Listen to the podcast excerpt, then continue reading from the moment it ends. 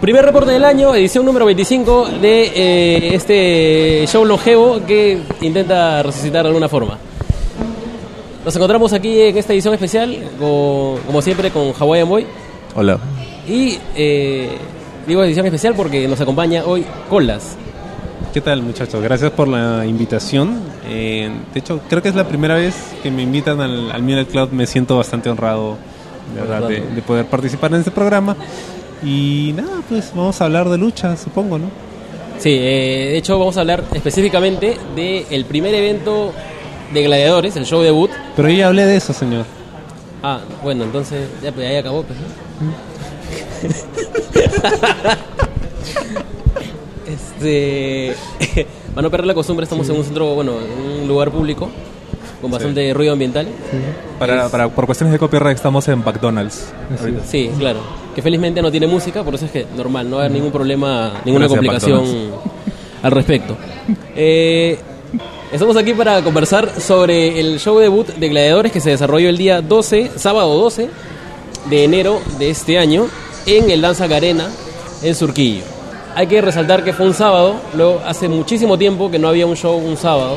Parece una gran idea, ¿no? Pero, y- pero que caía de madura y que nadie la quería adoptar. Claro. Porque domingo es día familiar, no sé qué cuántos floros he escuchado, pero eh, sábado es buenísimo, ¿no? Y curiosamente siempre hay más riesgo de que eh, un show dominical choque con un show de WWE que un día Claro, sábado. claro. Y no entiendo por qué levantaban ese argumento de que el domingo familiar, porque yo nunca he visto una familia en un evento de lucha libre, salvo un par de ocasiones rarísimas. Más bien ah, hemos visto familias, digamos, ¿no? Eh, ahora, ahora en. Sí, sí, Chacando sí. el ring y todo, o sea, que Pero, eso- pero igual, o sea, el, el- el- el punto ya no es la familia, es un show eh, para mayores de edad. Yo creo que es más fácil alquilar un local un domingo que un sábado, creo. Por eso es. Es más También, barato, sí. también es cierto. Pero sábado, ojalá que todas este, se copien, pues, ¿no? Y hagan el sábado. No, no se copien, no, que sigan el ejemplo. Sábado funciona. Es más, ¿cuán, cuán fácil sería eh, alquilar un local un lunes? ¿no? Haz tu show, pero, pero ya, pero el sábado, sábado es mejor. Sábado es mejor. Bueno, tuvimos cinco luchas, las cuales vamos a repasar rápidamente para conocer los resultados. En el primer encuentro, Bad Boy Jr. venció a Franco Azurín en 6 minutos con 10. Luego, eh, Cava derrotó a Cassius, apro- aprovechando un golpe bajo con siete- en 7 minutos con 26. Luego, Johan Stambuk y Cero llegaron al tiempo límite de su lucha, pactado para 10 minutos. Originalmente 20, pero digamos, en, en el evento se convirtió en 10. Claro, ahí ya hubo su, su reformulada. Eh, Axel derrotó al Virrey en 13 minutos con 23. Y finalmente en el main event de la tarde-noche, Reptil derrotó a Mancilla en 11 minutos con 49. Entonces... eh, ¿11 minutos? fue? 11 minutos. ¿Tan corta? Entonces, antes de, de- de profundizar en lo que fue el show ese- esa noche, hay un trabajo previo que de hecho eh, hizo que haya expectativa por el show y de hecho que también le ayudó a que sea un sold out. Porque las 100 entradas que estaban disponibles eh, se acabaron creo con una semana de anticipación aproximadamente. ¿no? Lo primero es que el look de gladiadores es de calidad, pero top tier. Te refieres a la gráfica, Sí. digamos, institucional, ¿no? Sí, Es algo que ya venía arrastrando, digamos, el, el core de gladiadores, que es This is Lucha, claro. ya venía dando, digamos, eh, digamos, la hora con este tipo de look, ¿no? Más, más pro, eh, tenía una página web propia. Eh, gladiadores todavía creo que no, ¿no? Todavía no tiene una página web. Creo que no. Todavía no, pero sus redes al menos se están, se están manejando con un look muy, De hecho, muy chévere. había, por ejemplo, un video para cada día previo al show, ¿no? Cada uno editado con un tema diferente, haciendo eh, eh, como que poniendo en el spotlight a un luchador. Con cosas, o sea, se sentía fresco, ¿no? No sentías Sí. spam, es- este tipo de cosas. Las promos eh, de otra calidad, totalmente, con estilos... O sea, se nota que está buscando ese estilo, pero igual es muy diferente a lo que ya teníamos acostumbrado todo el 2018 y los años anteriores. Ah, Personalmente no me terminaron de, de gustar mucho, pero siento qué cosa quieren hacer. O sea, siento que, Claro, está que- qué look quieren dar. Sí, y- todavía. y Por eso hecho- son medio raros. Pero, Y de hecho no todas son eh, de la misma calidad. Por ejemplo, Sí. Sí habían errores.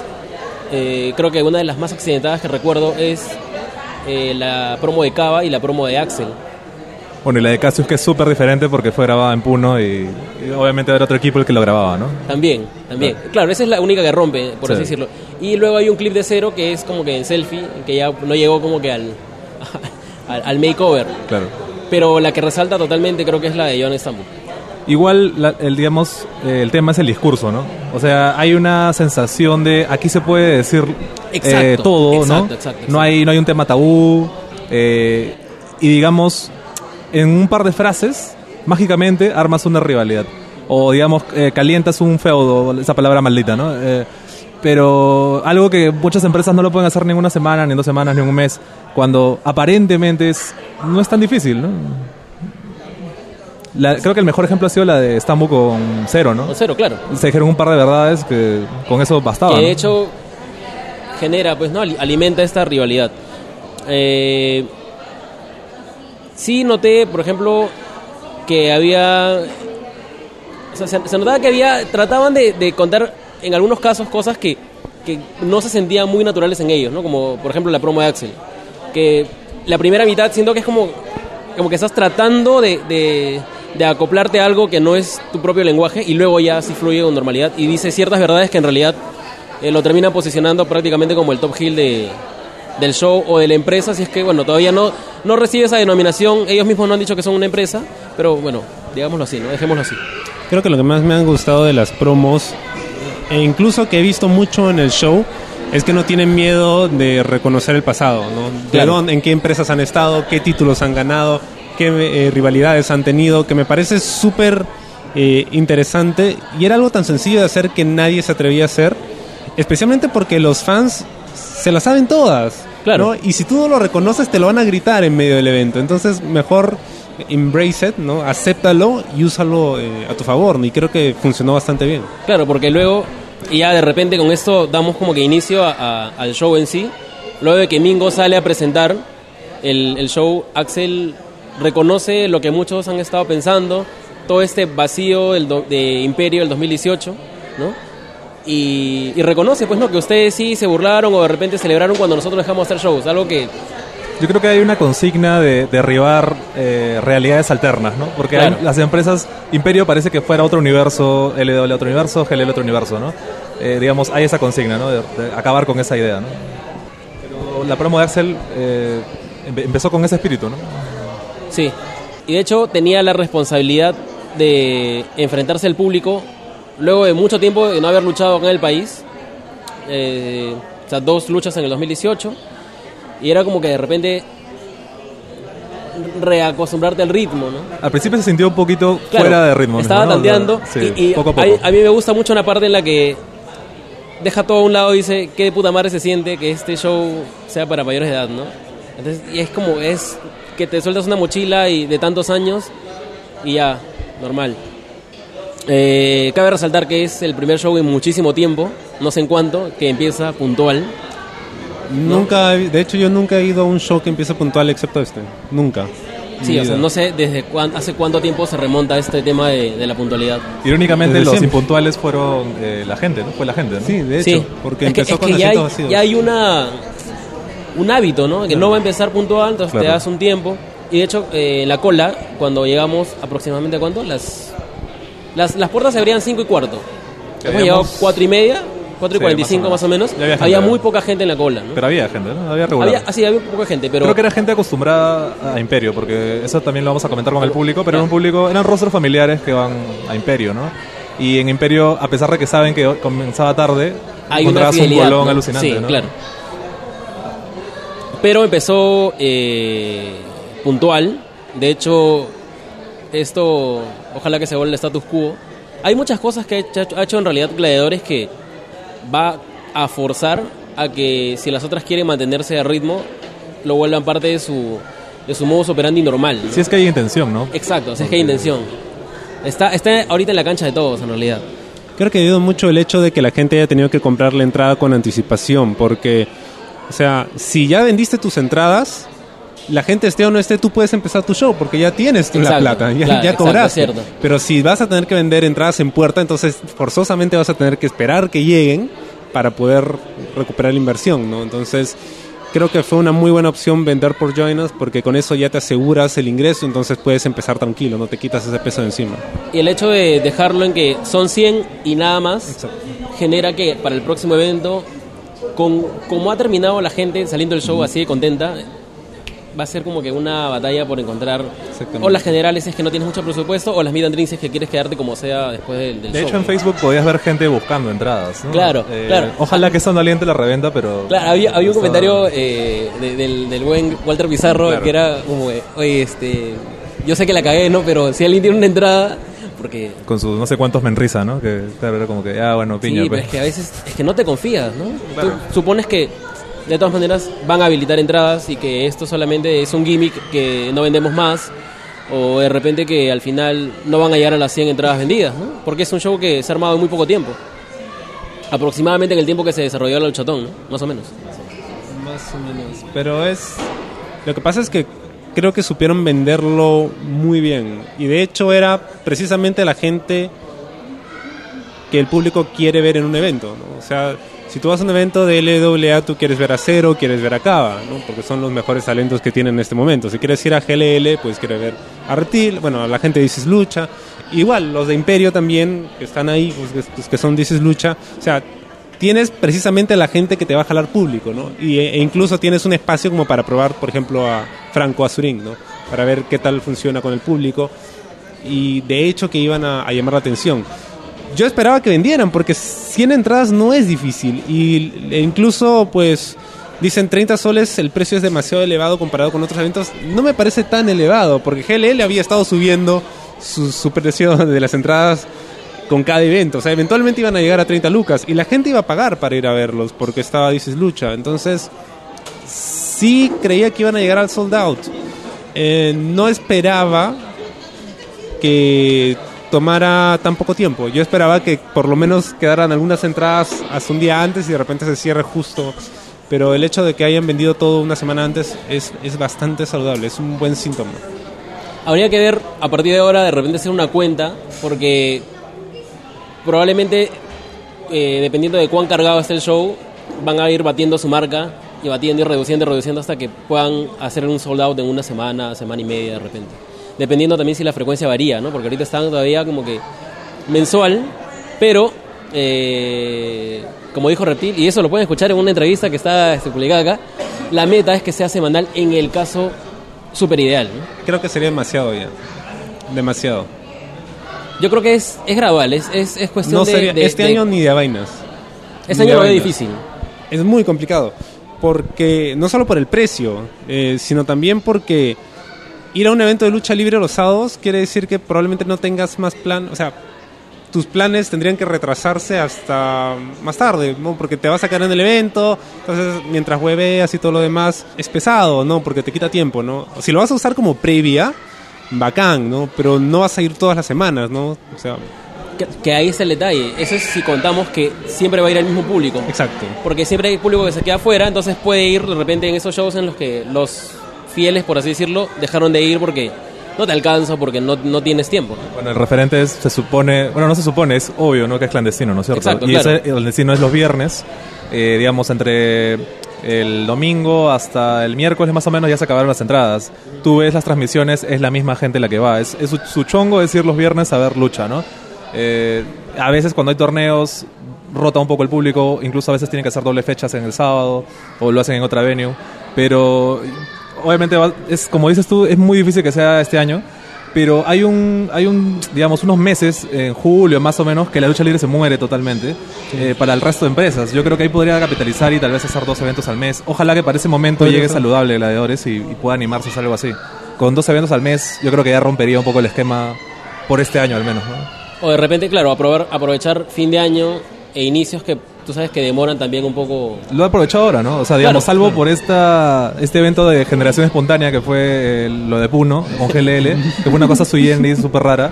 Eh, La digamos- gráfica fue súper rara. O Claro, sea, es que, bueno, la lucha libre en Bolivia es rara, entonces trasladarlo a Puno era un, era un nexo, ¿no? Pero, eh, digamos, volviendo a gladiadores, hacerlo en enero es arriesgado, eh, porque me- ¿desde cuándo más o menos salió la venta de entradas? Es lo que no recuerdo. Diciembre, creo que Pero quincena después de diciembre. Navidad, quincena, ¿no? Quincena de diciembre. Claro. Y eso, y eso que es una época complicada por el tema de los gastos navideños y de golpe, ¿no? Claro. Pero llegaron, llegaron y llegaron, ¿no? Ese es el tema. La cosa es que llegaron. Y de hecho que el próximo evento va a ser mucho más sencillo, entre comillas, llegar a la meta, ¿no? Claro. Mucho más rápido. Su primera impresión cuando llegaron a- al Danza Carena, ¿qué les pareció? Es un lugar diferente. Eh, creo que mucho más reducido que en muchos otros eh, lugares. Yo lo sentía acogedor. Sentía Sí. que. O sea, no solamente por lo, lo, digamos, lo, lo chico del lugar y porque, digamos, está en una zona residencial cerca de un mercado, una cosa así. Su- Surquillo, digamos, ¿no? Resumen. Eh, es verdad que el local tenía ciertas, este, cierto aspecto precario, ¿no? Que también hizo referencia a Mingo a eso. Es como que no se escondieron nada. Siento que fueron. Hasta el local mismo se sentía sincero. Exacto. ¿no? Eh, eh, Entonces, digamos, este, acompañaba esta idea de, de acogedor, ¿no? Ha sido muy transparente el asunto. ¿no? Claro.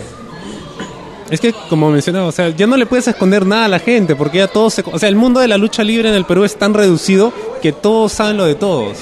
Claro. Es más, o sea, el- o sea, la mayoría de gente que iba a los eventos inicialmente eran los amigos de los luchadores. Entonces se saben todas las historias, todos los dramas, todo lo que pasan para poder organizar un evento. Entonces, esconder eso, tratar de caletearlo, ¿no? O armarle una historia a eso, es tonto, ¿no? O sea, es agarrar a la gente de, tonta. Cuando, o sea, ya lo sabemos, mejor sé honesto y dinos, pues, o sea, estamos aquí porque no tenemos plata para alquilar algo mejor, pero, o sea, no tenemos un mejor local, pero tenemos un buen espectáculo. Bacán, o sea, al final la gente ha pagado por eso, no ha pagado por ir a un local con aire acondicionado y todo. Además, no necesitábamos aire acondicionado porque hay un ventanal enorme. Claro. O sea, yo he estado fresquito todo el evento y normal, ¿no? De hecho, Claro. a mí me, pare- me- se me hizo complicado al principio encontrar el local porque yo pasé por ahí un par de veces y yo no sabía que era ahí. Hasta que vi un par de patas de negro y yo dije, o es un concierto rock o es lucha libre, no hay otra explicación, ¿no? Y ya me acerqué, ah, ¿qué era? No está bien. La misma, la misma bóveda en, en Chile también pasa, pasa piola, ¿no? Parece Claro. como si fuera un local de fotocopias o incluso al costado hay un local de algo, ¿no? Entonces también pasa súper piola.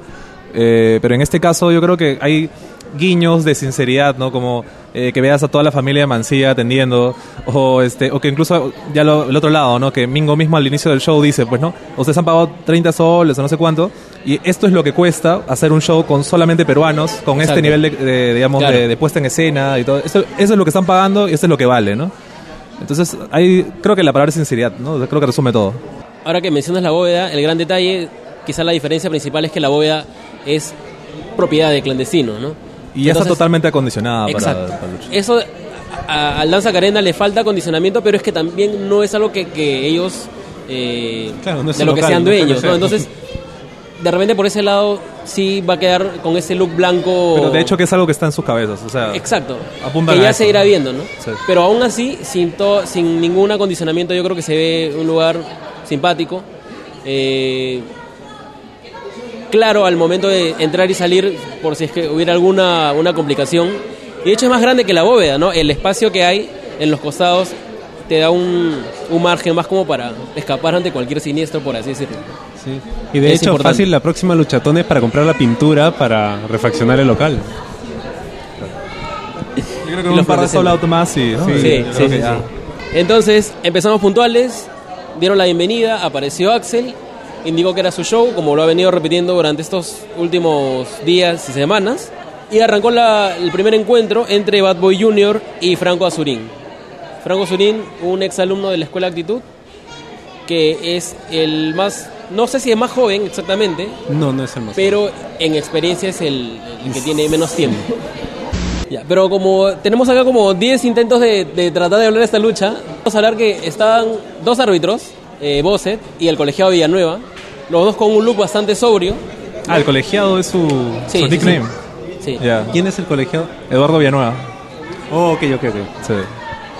Y de hecho el look creo que es el look más piola de todos los árbitros que hemos visto acá también. Sí.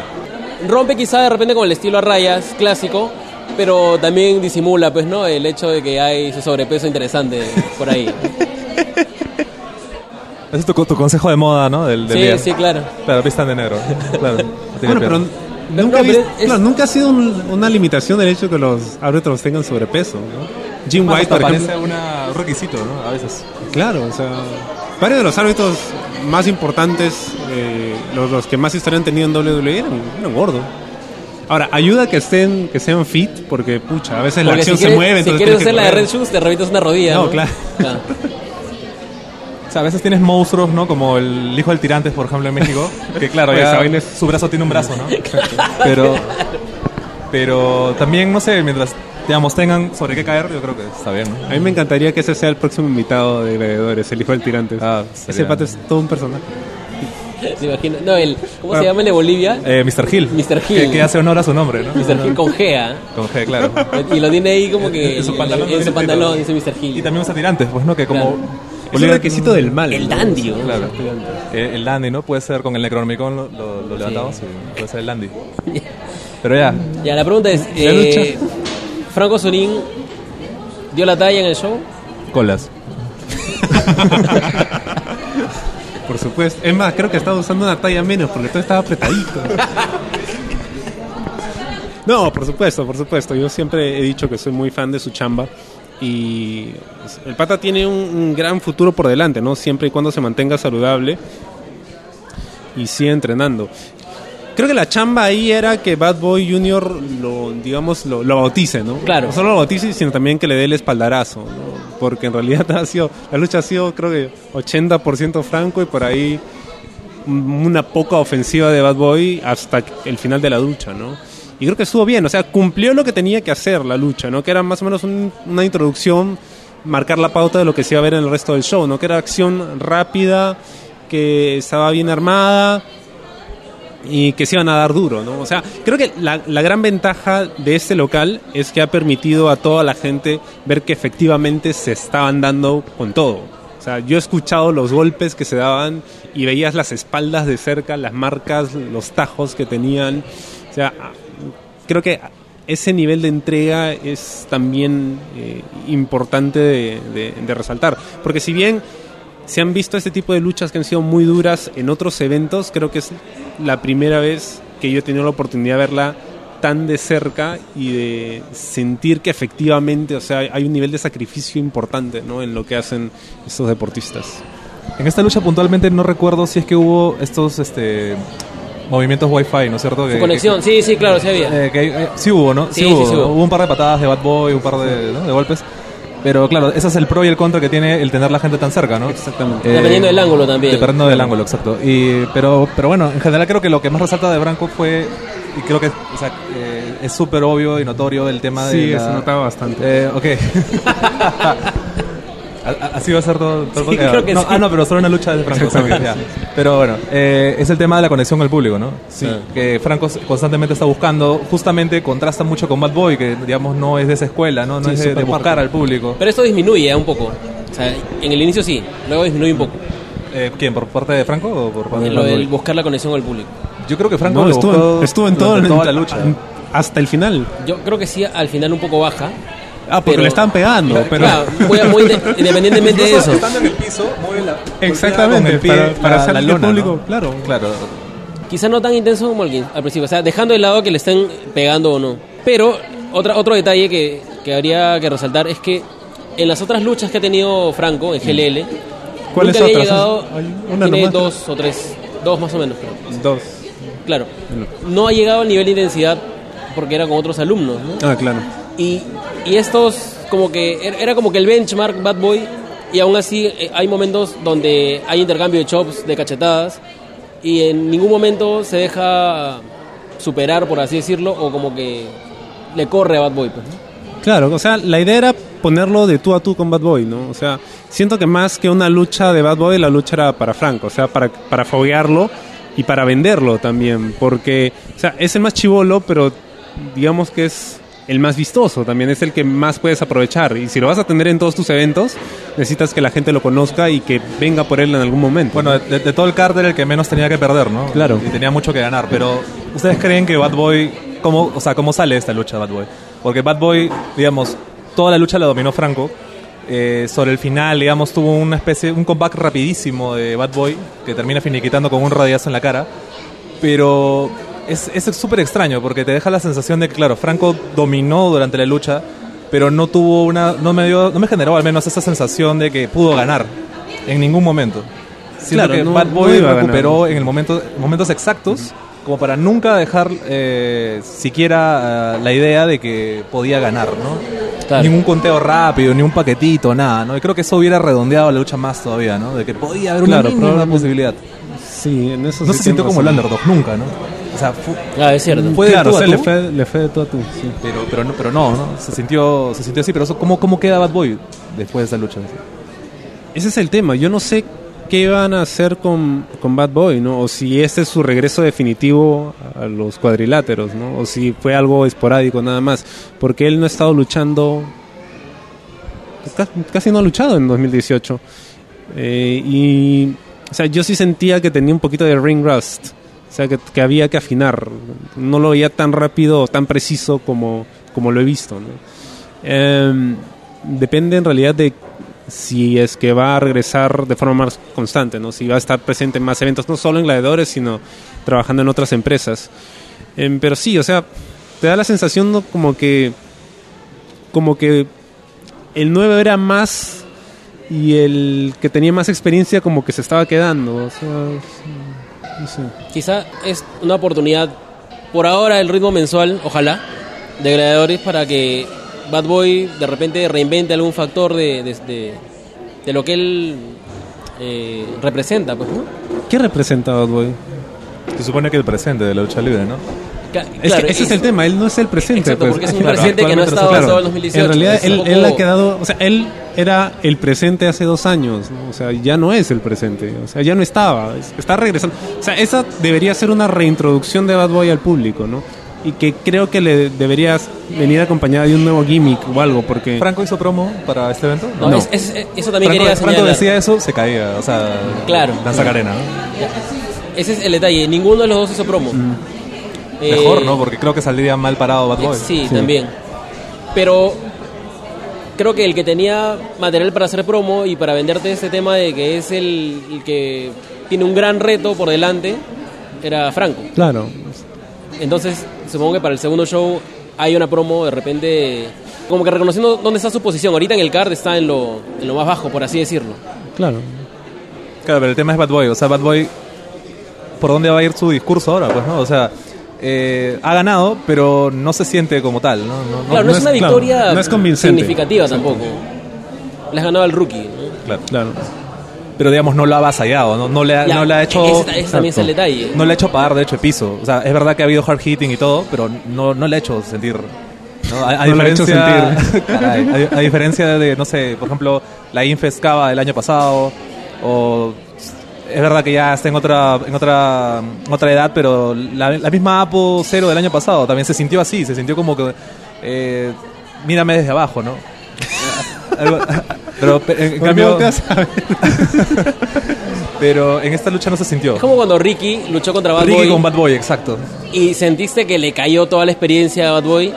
Ahora no se sintió así, ¿no? O, o Ricky en la Four Way de Imperio el año pasado también, ¿no? O sea, a Stambuk le dieron, o sea, su Claro. alma, ¿no? Claro, exacto, exacto. Aquí no se sintió algo así, ¿no? Sí, pues. Sí, es más, si Franco ganaba con un paquetito o algo así, la lucha la sentías totalmente coherente, ¿no? Pero bueno, esperemos que, que- qué va a pasar con Bad Boy ahora. No, creo que ahí hay harto material para que él, o sea, Bad Boy pueda desarrollar un buen personaje, ¿no? El hecho de que, efectivamente, como dices, o sea, ganó, pero ganó, o sea, prácticamente de chiripazo, ¿no? Siendo él el más experimentado, el que en algún momento decían que, bueno, tanto él como Mancilla eran como que el futuro de la lucha libre. ¿Y qué pasó, no? Y creo que, o sea, podrían Sí, explotarlo esta más. es una plataforma para que ellos puedan reinventarse Exacto. porque han estado mucho tiempo estancados en algo que no que no crecía, ¿no? En el caso de Axel, a pesar del tiempo que no ha estado luchando, el, el gimmick de Axel, el tema de la orden hispana, sí es algo que le da eh, cosas con qué jugar, ¿no? En cambio, Bad Boy no, pues, o sea, Claro, porque Imperio tampoco el era Imperio como no hacía muy- nada, pues, ¿no? no quiero decir vainilla, pero vainilla. pues, ¿no? Bueno, pero esa es una historia que contar, pues, ¿no? Ese camino, Claro, no a la redención, pero al redescubrimiento, ¿no? De quién es él, ¿no? ¿Quién Claro. es Bad Boy? Y pasamos al segunda, a la segunda lucha del, del evento, que se dio entre Cassius y Cava. Cassius que entró como Rey Pantera y luego sorprendió a todo el público asistente al mostrarles que no Sor- era Rey sorprendió Pantera, entre era, comillas, Sí, era entre Cassius. comillas. Sorprendió entre comillas, que obviamente para nosotros que llevamos la data de las luchas nos facilita un montón el tema, ¿no? Porque ya, o sea, caía de Maduro que era Cava era Cassius. Claro. No Cava, era este, Cava era... que Cava era Cassius. Claro, y ¿no? se enfrentó a sí mismo, ¿no? Y sus problemas interpersonales, no. Oye, eso sería genial. Era, era, era Fight Club, pues, huevón, claro. Claro. Oye, si hubiera pasado eso, ya hubiera sido, eso es genial, ¿no? Un club de la pelea, ¿no? Total. ¿no? Sí, Claro, es- sí. Qué rico spoiler para la gente que no ha visto el club de la pelea, pero. Pero bueno, Cava contra Cassius. Cassius ya, digamos. Eh, es verdad que ha habido críticas a este develado, digamos, a esta destrucción de Gimmick, ¿no? Porque dentro de lo poco que ha construido GLL en cuanto a historias, Pantera era su proyecto. Pues Pantera ascendió al main event en una sola lucha, ¿no? O sea, fue de frente, después tuvo. Que también una- era cuestionado, ¿no? Porque Claro. era muy como que... eh, Se entendía con Cassius, pero con Pantera no, pues, Exacto. ¿no? como un personaje nuevo. De hecho, era era un proyecto fallido, porque nunca me explicaron de dónde salió ni cuál era la historia. Yo no Eh, sabía quién película, era. pues, de Wakanda. Claro, claro, o sea, pero ese es el problema. O sea, se sentía como que algo recontra forzado solo porque Black Panther, o sea, le estaba yendo bien en, en la taquilla, ¿no? O era sea, como algo de conveniencia, ¿no? Exactamente, es más, cuando la primera vez que lo vi yo creí que era un tema cómico, porque, o sea, estaba disfrazado de Pantera Negra, ¿no? Entonces dije, ah, seguro es como Nyakahoshi, una vaina así, ¿no? Como graciosa. que- una vaina así. Pero no, el pata luchaba. Un Jimmy parodia, ¿no? Claro. Exactamente, entonces... Y luego, oh, sorpresa, ¿no? El pata sabe luchar. Y luego me dicen, oh, es Cassius. Ah, man, ya. Ahora tiene sentido, pero ¿por qué está disfrazado así? O sea, ¿por qué no me vendieron con como Cassius, no? Entonces, es raro. Yo siento que esta revelación no, en realidad no entiendo si él está frustrado con el personaje Pantera y ya no quiere serlo. O es como que, oh, yo soy Pantera y acá me están haciendo ser Cassius porque bueno, ¿no? Entonces no me queda claro de qué cosa es. O sea, no se ha definido el personaje. ¿no? Yo O creo sea, que es una simplificación de todo para ya simplemente aceptar que lo de Pantera no ha funcionado porque Cassius al ser Pantera en GLL tenía algo con que eh, aprovechar, pues, ¿no? Porque ya tenía de repente esta mitología que podía echarle detrás y todo lo que quieras, pero no se utilizó, entonces simplemente hay que sacar la máscara y hay que fusionar los asuntos. Yo de verdad esperaba que recurrieran a un argumento tipo como que Cassius se fue de viaje al África, ¿no? Y de pronto se golpeó la cabeza, una tribu lo aceptó, lo convirtió en un dios tipo eh, Rey Pantera, eh, y luego regresó como Rey Pantera y poco a poco fue recobrando la memoria hasta que se acordó que era Cassius. Hay, hay un, hay un clip en una de esas páginas virales que hacen un. O sea, recortan un documental de luchadores enmascarados y lo subtitulan haciendo pasar como que es una sociedad de luchadores que tiene la máscara pegada y no se la Ah, pueden no se la sacar y sacar. sufren, ¿no? Entonces es como que todo lo- en todos los eventos casi se ha querido sacarse la máscara y nunca ha podido y el calor del danza arena hizo que se despegue y como que- Entonces ¡Uy, era un momento, era un momento de celebración entonces. Porque si te das cuenta, Cas- eh, Rey Pantera inició como que en mayo, cuando ya empezaba a hacer friecito, y ahora el calor ya como que ya despegó la máscara de la cara. Mira, viéndolo así, Es de esa perfectamente... retorcida manera, es un momento entrañable, o sea, eh, la entrada de Pantera, porque al fin, ¿no? O sea, Es como cuando durante media película Mad Max tiene la máscara y, y te lo saca y como que, ah, bien, su madre, sacó la máscara, ¿no? Claro. Mira, nos han vendido algo in- increíble. ¿no? que ni ellos sabían. Ese es el problema. Es lo hermoso, ¿no? O sea, hay muchas capas de complejidad. Pero no, o sea, dejándose de guaneadas, o sea, eh, yo creo que Cassius está tratando de encontrarse. El mismo tema de entrada no es el de Pantera, ¿no? Es No, tema- no, no, ya, ya es cambiado. El, cambiado. el, el gimmick- el gear ya mutó también.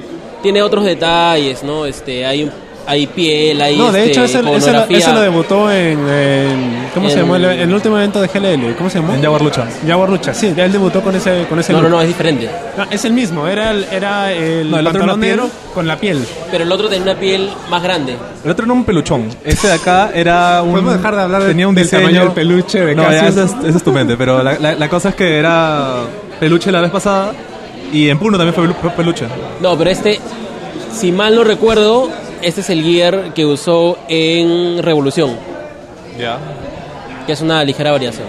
Pero en Puno sí usó el peluche por el frío, yo qué sé, pero, pero sí, sí lo usó. Pero la- digamos, está, está, o sea, es la adolescencia hecho gimmick porque está en una búsqueda de identidad todavía. O sea, está tratando de encontrar, equilibrar lo que le dejó Pantera, tratar de rescatar lo que puede y. Pero qué cosa le dejó Pantera, si no ha hecho nada con el personaje. Esta onda de reivindicación afroperuana, si quieres decirlo. O sea, Es yo creo que va por ahí. es negro, o sea, es- ese es el tema. Eh, No, no vamos a discutir si es negro o no Cassius. O sea, No, esto está, y, ya y no quiero escuchar tus argumentos. ya está degenerando este asunto ya.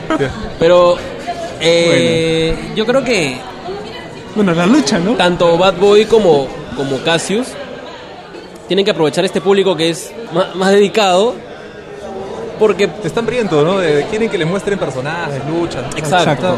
Y Entonces- Starlink es un, es un público que no es como GLL o LWA, que a veces es muy distante o que demora en encender, ¿no? Al toque vas a tener feedback. Es Y- que eso pasa cuando empiezas a la hora que dijiste que ibas a empezar. También, también. No, y, y aparte que el lugar es tan pequeño, También. eh, que yo creo que esto, mira, espero no equivocarme, pero que al final del 2019 tengamos a un Bad Boy y un Cassius con mutaciones en sus gimmicks, pero que estén consolidados, ¿no? Tal cual como lo ha hecho la bóveda con muchos luchadores de Chile. Sí, claro. Que han encontrado su identidad finalmente. Bueno, y la lucha, ¿no? Y la lucha, sí. Porque Lucha lucharon. De hecho, casi luchó ese día. sí. Contra Cava, que también tuvo esta una renovación, ¿no? Justo le, le comentábamos al mismo Cava que parecía pues Ricky Marvin de la época de Michinoku Pro, ¿no? O sea, este Claro.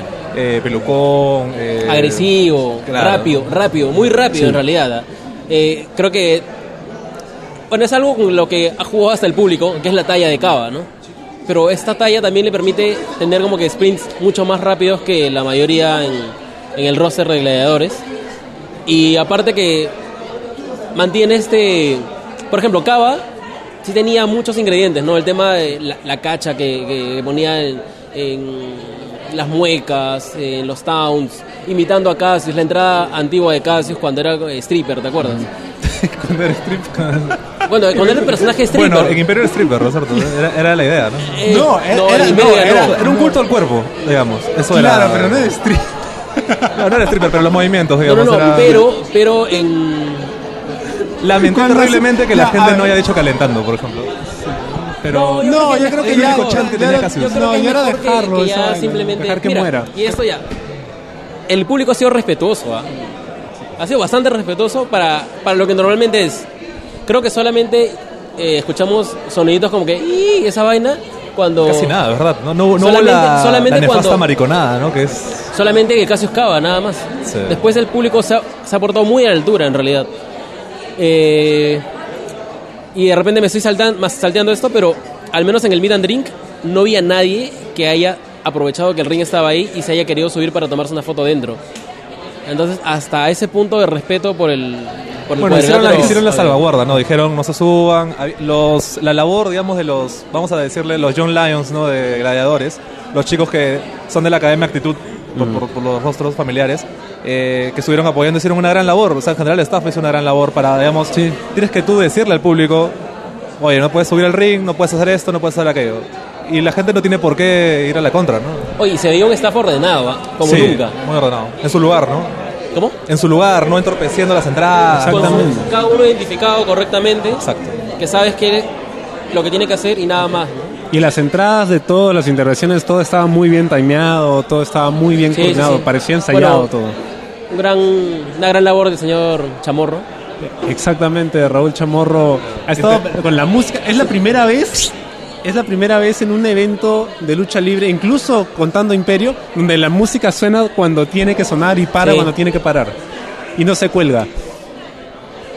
Tan fácil como eso. Pero la lucha, una lucha, como Fue tú dices, buena. rápida. Había esta confrontación, ahora sí, de gimmicks, porque digamos ambos sí tenían algo que contar. A pesar de que hemos dicho todo esta, todo este, este comentario sobre Cassius, de que todavía no se, identi- no se termina de, de, digamos, de- no termina de cuajar, digamos, su personaje. Tiene cosas que contar y justamente se, digamos, se complementan con la discursiva de Cava, ¿no? Que es la de lo real, lo, digamos, que este deporte re- es real, no, no hay espacio para, para tonterías, para strippers, ¿no? Claro, en un momento le, le indica, ¿no? Por payasos como tú es que yo estoy acá. Exacto, ¿no? Exacto. Y de hecho, siempre acaba yendo por el lado transgresor, metiéndose no solamente con Cassius, sino con el público. Pero ellos dos sí tuvieron promo, por ejemplo. Sí. Y la promo de Cassius fue, creo que el Cassius que he visto más seguro en muchísimo tiempo. Creo que ese es el Cassius que debería, que debería El, adoptar. mi- ese el es su personaje. Exactamente. eterno, sentado con confianza, tranquilo, ¿no? O Exacto. sea, O sea, hay, hay un detalle que me parece súper importante y es que han resaltado mucho, sobre todo en este feudo, de qué distrito venía cada uno. Sea, yo creo que eso es algo que Cassius debería aprovechar, ¿no? Porque es el Callao y la gente del Callao, pues, hay un estereotipo sobre eso, ¿no? Que son, tienen mucha confianza en sí mismos, ¿no? Que son muy, eh, son muy avesados, o sea, avesados no, es muy violento usar ese término, pero sí son como que, o sea, no se le corren a nada. Creo que eso es algo que funciona y además siempre están pues bien vestidos, bien arreglados. Sin Charlie, ¿no? Exacto, como en la promo en la que aparece un, ya- un. Yakuza al Callao, ¿no? Exacto, esa vaina. Y Esa con- vaina. Y con el, y con el, con el el pelo azul. con- Claro. Con, con containers atrás, ¿no? Así en sus Puta, negocios. Claro, puta, qué lindo. Ya está. Ya está. Ahí está. Le acabamos de dar un, un gimmick a, a Cassius. No, pero creo que por ahí va la cosa. Porque, o sea, siento que está ahí. Algo tiene. Pero no ha podido utilizarlo hasta ahora. ¿no? O no, no ha sentido la confianza. Sí, pero también está el, el hecho de la frecuencia, ¿no? Yo creo que la frecuencia es vital para que ellos vayan dándose cuenta por dónde va funcionando el asunto y por dónde no. Eh, y el feedback que obtienen en el mismo momento en el que lo testean con el público que está ahí incandescente, ¿no? Prácticamente. Incandescente. Ahora, todos Hay- leyendo sus notas. Hay un punto, hay un punto en el que Cassius va a atacar a, a Kaba y antes de, de- de atacarlo suelta un grito y al mismo tiempo pisa el ring que si en ese momento iniciaba una jaca como las huevas, ah, yo no me quejaba.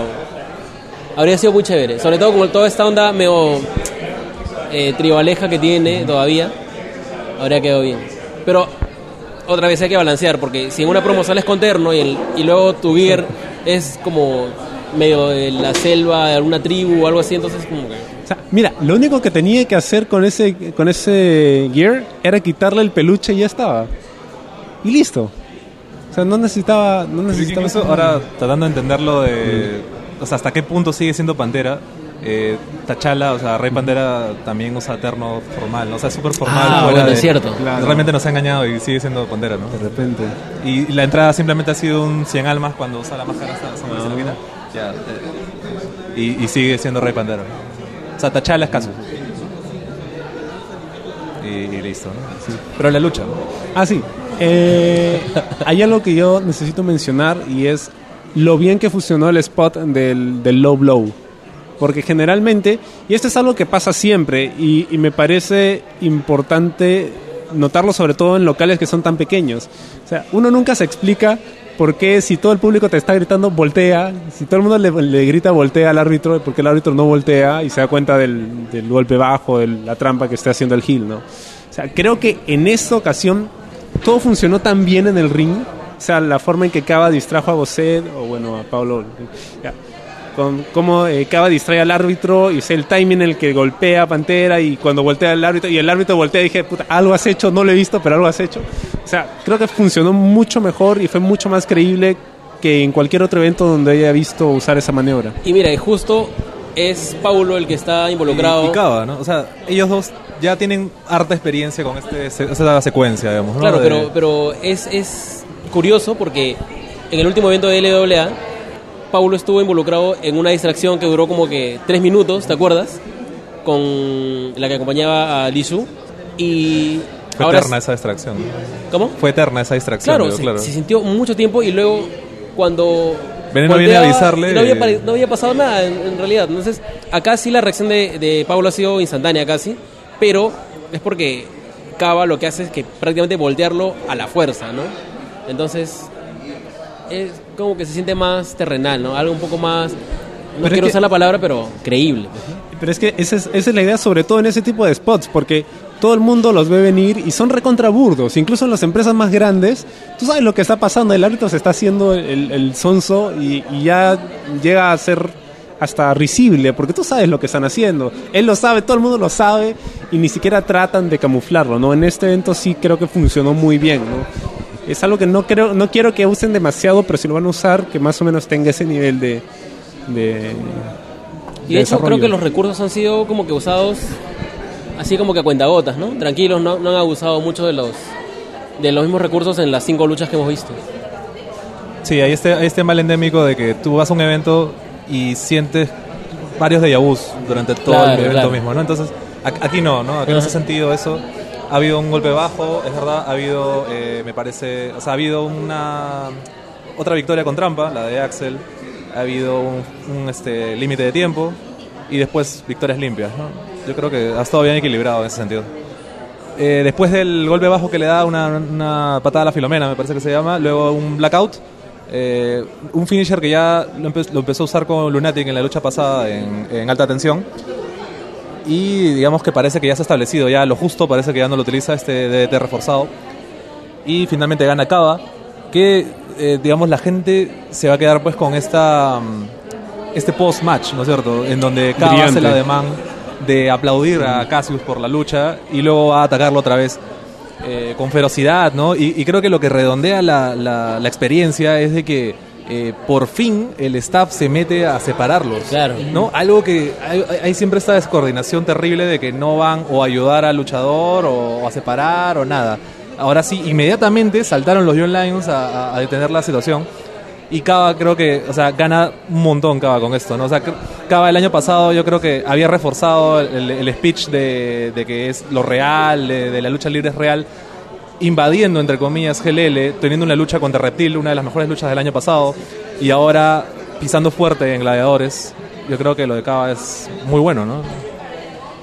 Es mi heel favorito en este momento, por encima de Axel. Es el encargado quizá... eh, a mí no me gusta categorizar quizá a, lo- a los luchadores por card, pero si Axel es el que está pechando a todo Isis Lucha, o bien podría tener el refuerzo de, de Cava, o Cava ocuparse de la otra mitad del Claro, roster, por así decirlo, ¿no? Porque es el que genera bastante hit en realidad con todo el público. Claro, o sea, en el roster global de luchadores peruanos ahorita, ¿qué heel es, o sea, tú, que tú detestes, que la gente deteste genuinamente? O sea, no que, por ejemplo, Infes es muy odiado en LWA, pero aún así tiene fanaticada porque igual ha dado buenas luchas. Y en algún momento también se ha ido aplaudido. Y un momento se ha aplaudido, incluso este, todo el mundo recuerda a Inface, ¿no? En Imperio fue Face, todo, todo un tema. Claro. Pero Kava es eh, heel de pura cepa, pues, ¿no? Exactamente. Es odiado universalmente. es, es odiado genuinamente. Yo creo que él, o sea, justo- justamente está Cava y Axel, ¿no? No hay otro, otro heel, digamos, en, en Gladiadores todavía, al menos.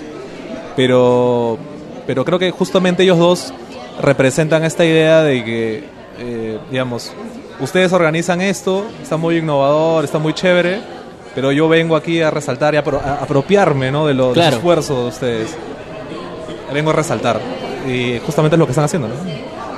Que de alguna forma también es algo medio como, como de impartir justicia porque es algo que Dices Lucha hizo en su momento con GLL. Claro. Claro.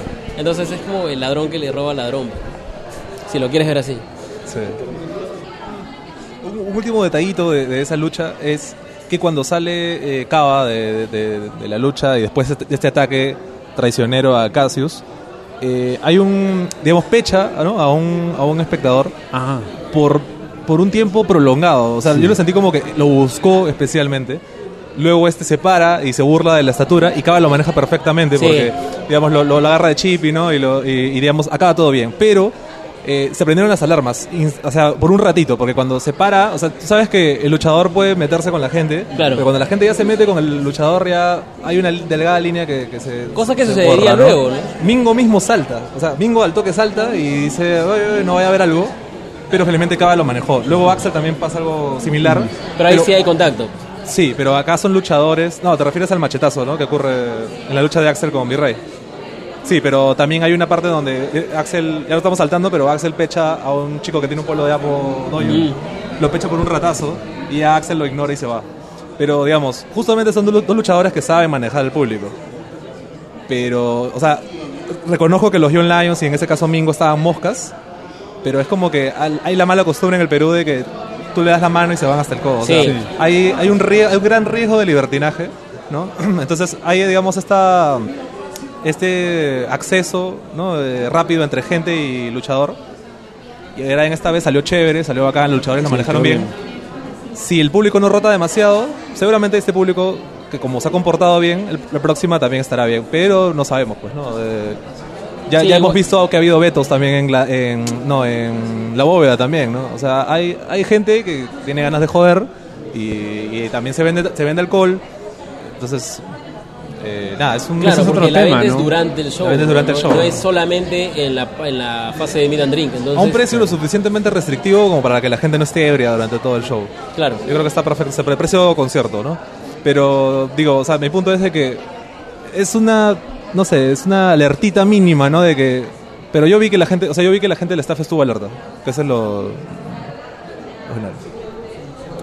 Y luego pasamos a la tercera lucha que un intermedio y... Ah, es cierto, un, un intermedio.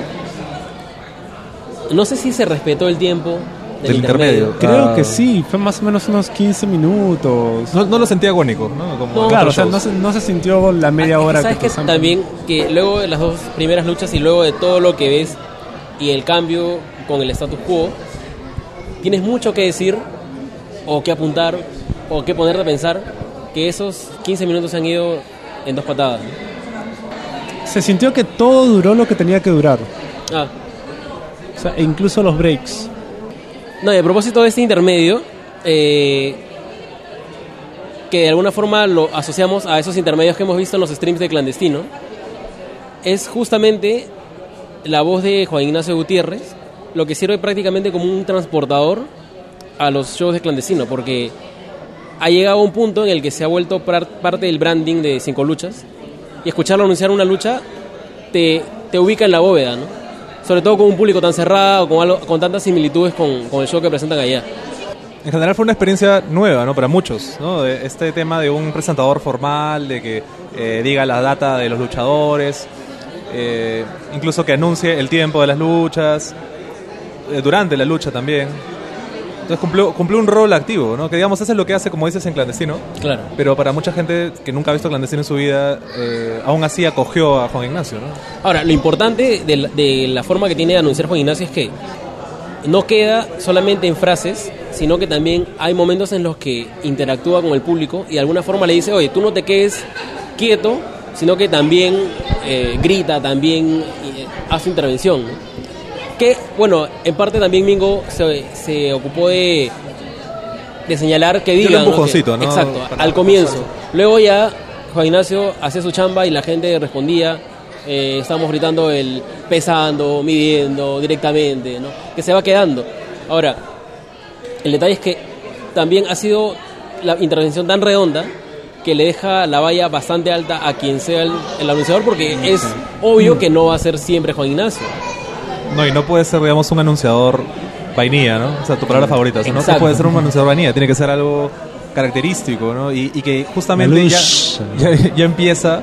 Pasito a pasito, suave, suavecito. Claro, claro. Pero, digamos, ya, ya- ya empieza, pues, con, eh, con retraso, pues, ¿no? Porque, digamos, ya tiene un evento a cuestas, todavía con la valla alta. Entonces, va- tiene una labor complicada. Y además que ya intensiva. el público medio que se acostumbró a esas tres frases, a, a la hora de no- no combate, va a a una copiar, caída, pues, ¿no? y por su bien y por la originalidad del proyecto, no tiene que tomar Va- nada va de a sufrir el, el próximo, ¿no? El, quien entre va a sufrir. Al menos un par de shows.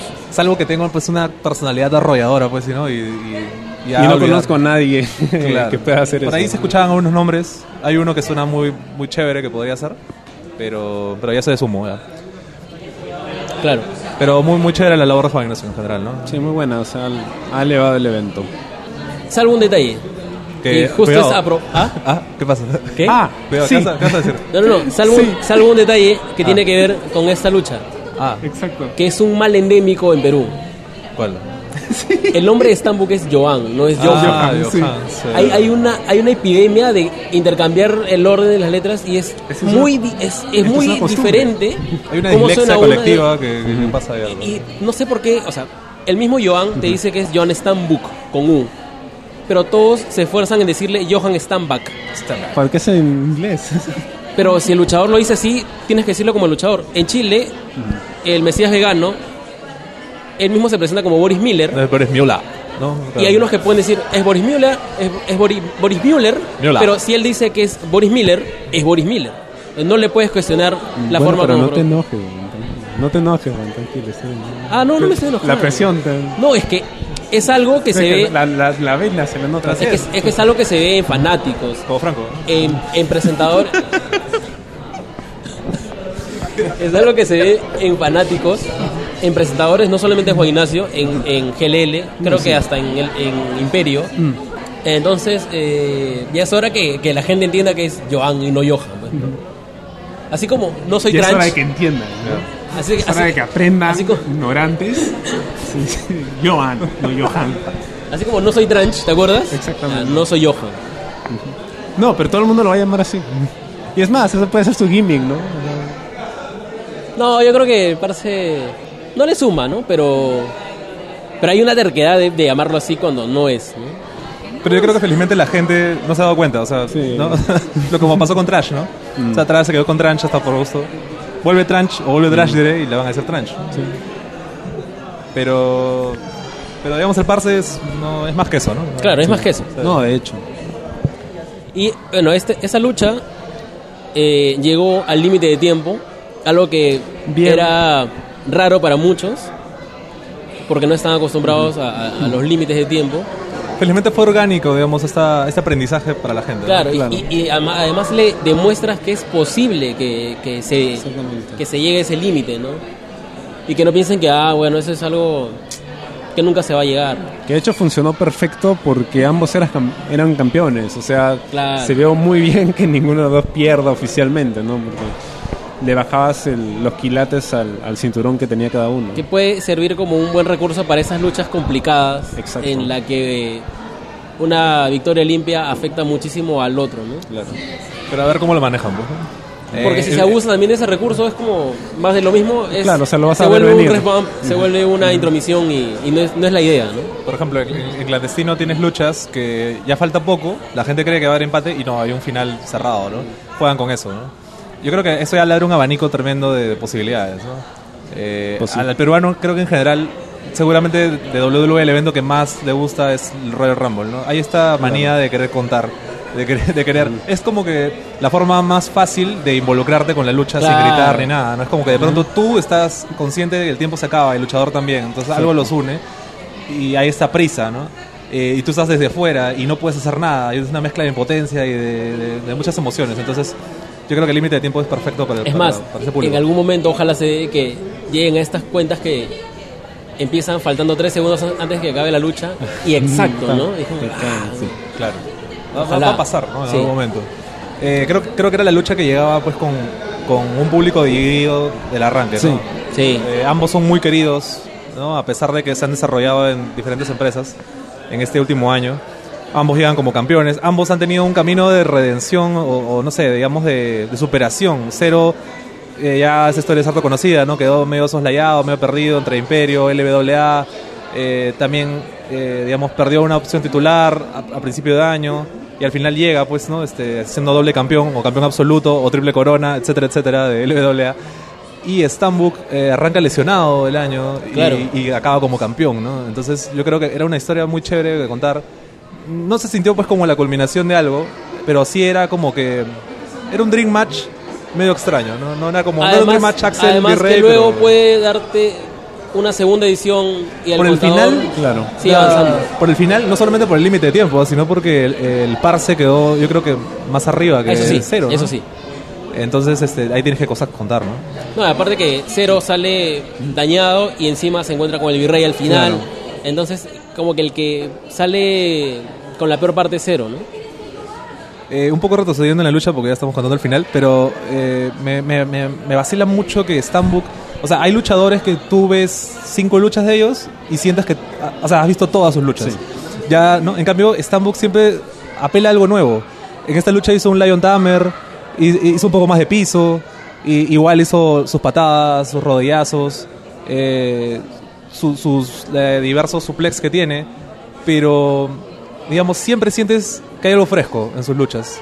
No, o sea, en resumidas cuentas, un- ves una lucha del Parse y no sientes que las has- visto todas. Que hay varios luchadores que lamentablemente tienen esa, ese problema, ¿no? Y en el caso de Cero, no sé por qué, pero lo sentí un, po- un poco falto de ritmo. No sé si era el ring, o no sé, no, no sé si era, por ejemplo, eh, la lucha de alta tensión, sentí que ya era como que el punto culmine de, de- de cómo había estado desarrollándose durante el año. Había dado grandes luchas, eh, pero en esta lucha la sentí un poco inconexo. No, siento que no terminó de generar la, de- la química completa con, con Stambuk. Eh, Lo- lo que pasa a, es a pesar que- de que sí supieron resolver eh, ciertos eh, casi boches que ocurren y que es una facultad que creo que tiene Cero y que tiene el Parse, ¿no? Eh, Cero resuelve muy bien esas situaciones, como la que recordábamos en alta tensión, que salva un Big Bang donde se cae y la resuelve muy bien. Eh, el Parse también en su lucha con Cobra, por ejemplo, la lucha con Cobra es muy buena, pero es porque Stambuk también salva Claro. muchos spots. En esta justo se juntaba la gente que salva spots Pero a pesar de eso, yo por lo, por, por lo menos personalmente sentí que no, no terminaron de cuajar los dos. Pero igual fue una buena lucha, ¿no? Es para, para el estándar de luchas que hay, es muy buena la lucha. No sé, no sé qué opinan ustedes. que además no queda solamente en el tema del ring porque de todas las, las promos y los intercambios de palabras que han tenido, este era el más polémico. Este ya se estaba metiendo con eh, esta con este halo de exclusividad, no exclusividad que se da en algunas empresas peruanas, porque indicaban que a Cero no le iban a dar permiso, que el tema de, de estar a la sombra de Virrey, ¿no? Y luego Cero devolvía diciéndole que él en realidad está trabajando ahí donde está el Virrey, un montón de cosas, ¿no? Entonces- Agarraron carne, pues, ¿no? Claro, lo cual eh, es, es muy importante porque durante todo el año pasado no hemos tenido eso, ¿no? O sea, eran solamente luchas pues. o promos, las promos así como que pasaditas por agua tibia, que ah, te voy a derrotar, te voy a vencer, ¿no? Ah, de tal día, tal. Cuando entró dices lucha así, pateando la puerta, ¿no? Como Shrek, así, somebody entró Claro. este, a GLL. Ahí recién creo que hubo un poquito, ¿no? De eso. Pero en general no, pues, ¿no? No hay esa, ese tipo de, de speech. Hay algo que sí quiero mencionar y que me gustó muchísimo de este evento, pero que noté sobre todo en esta lucha.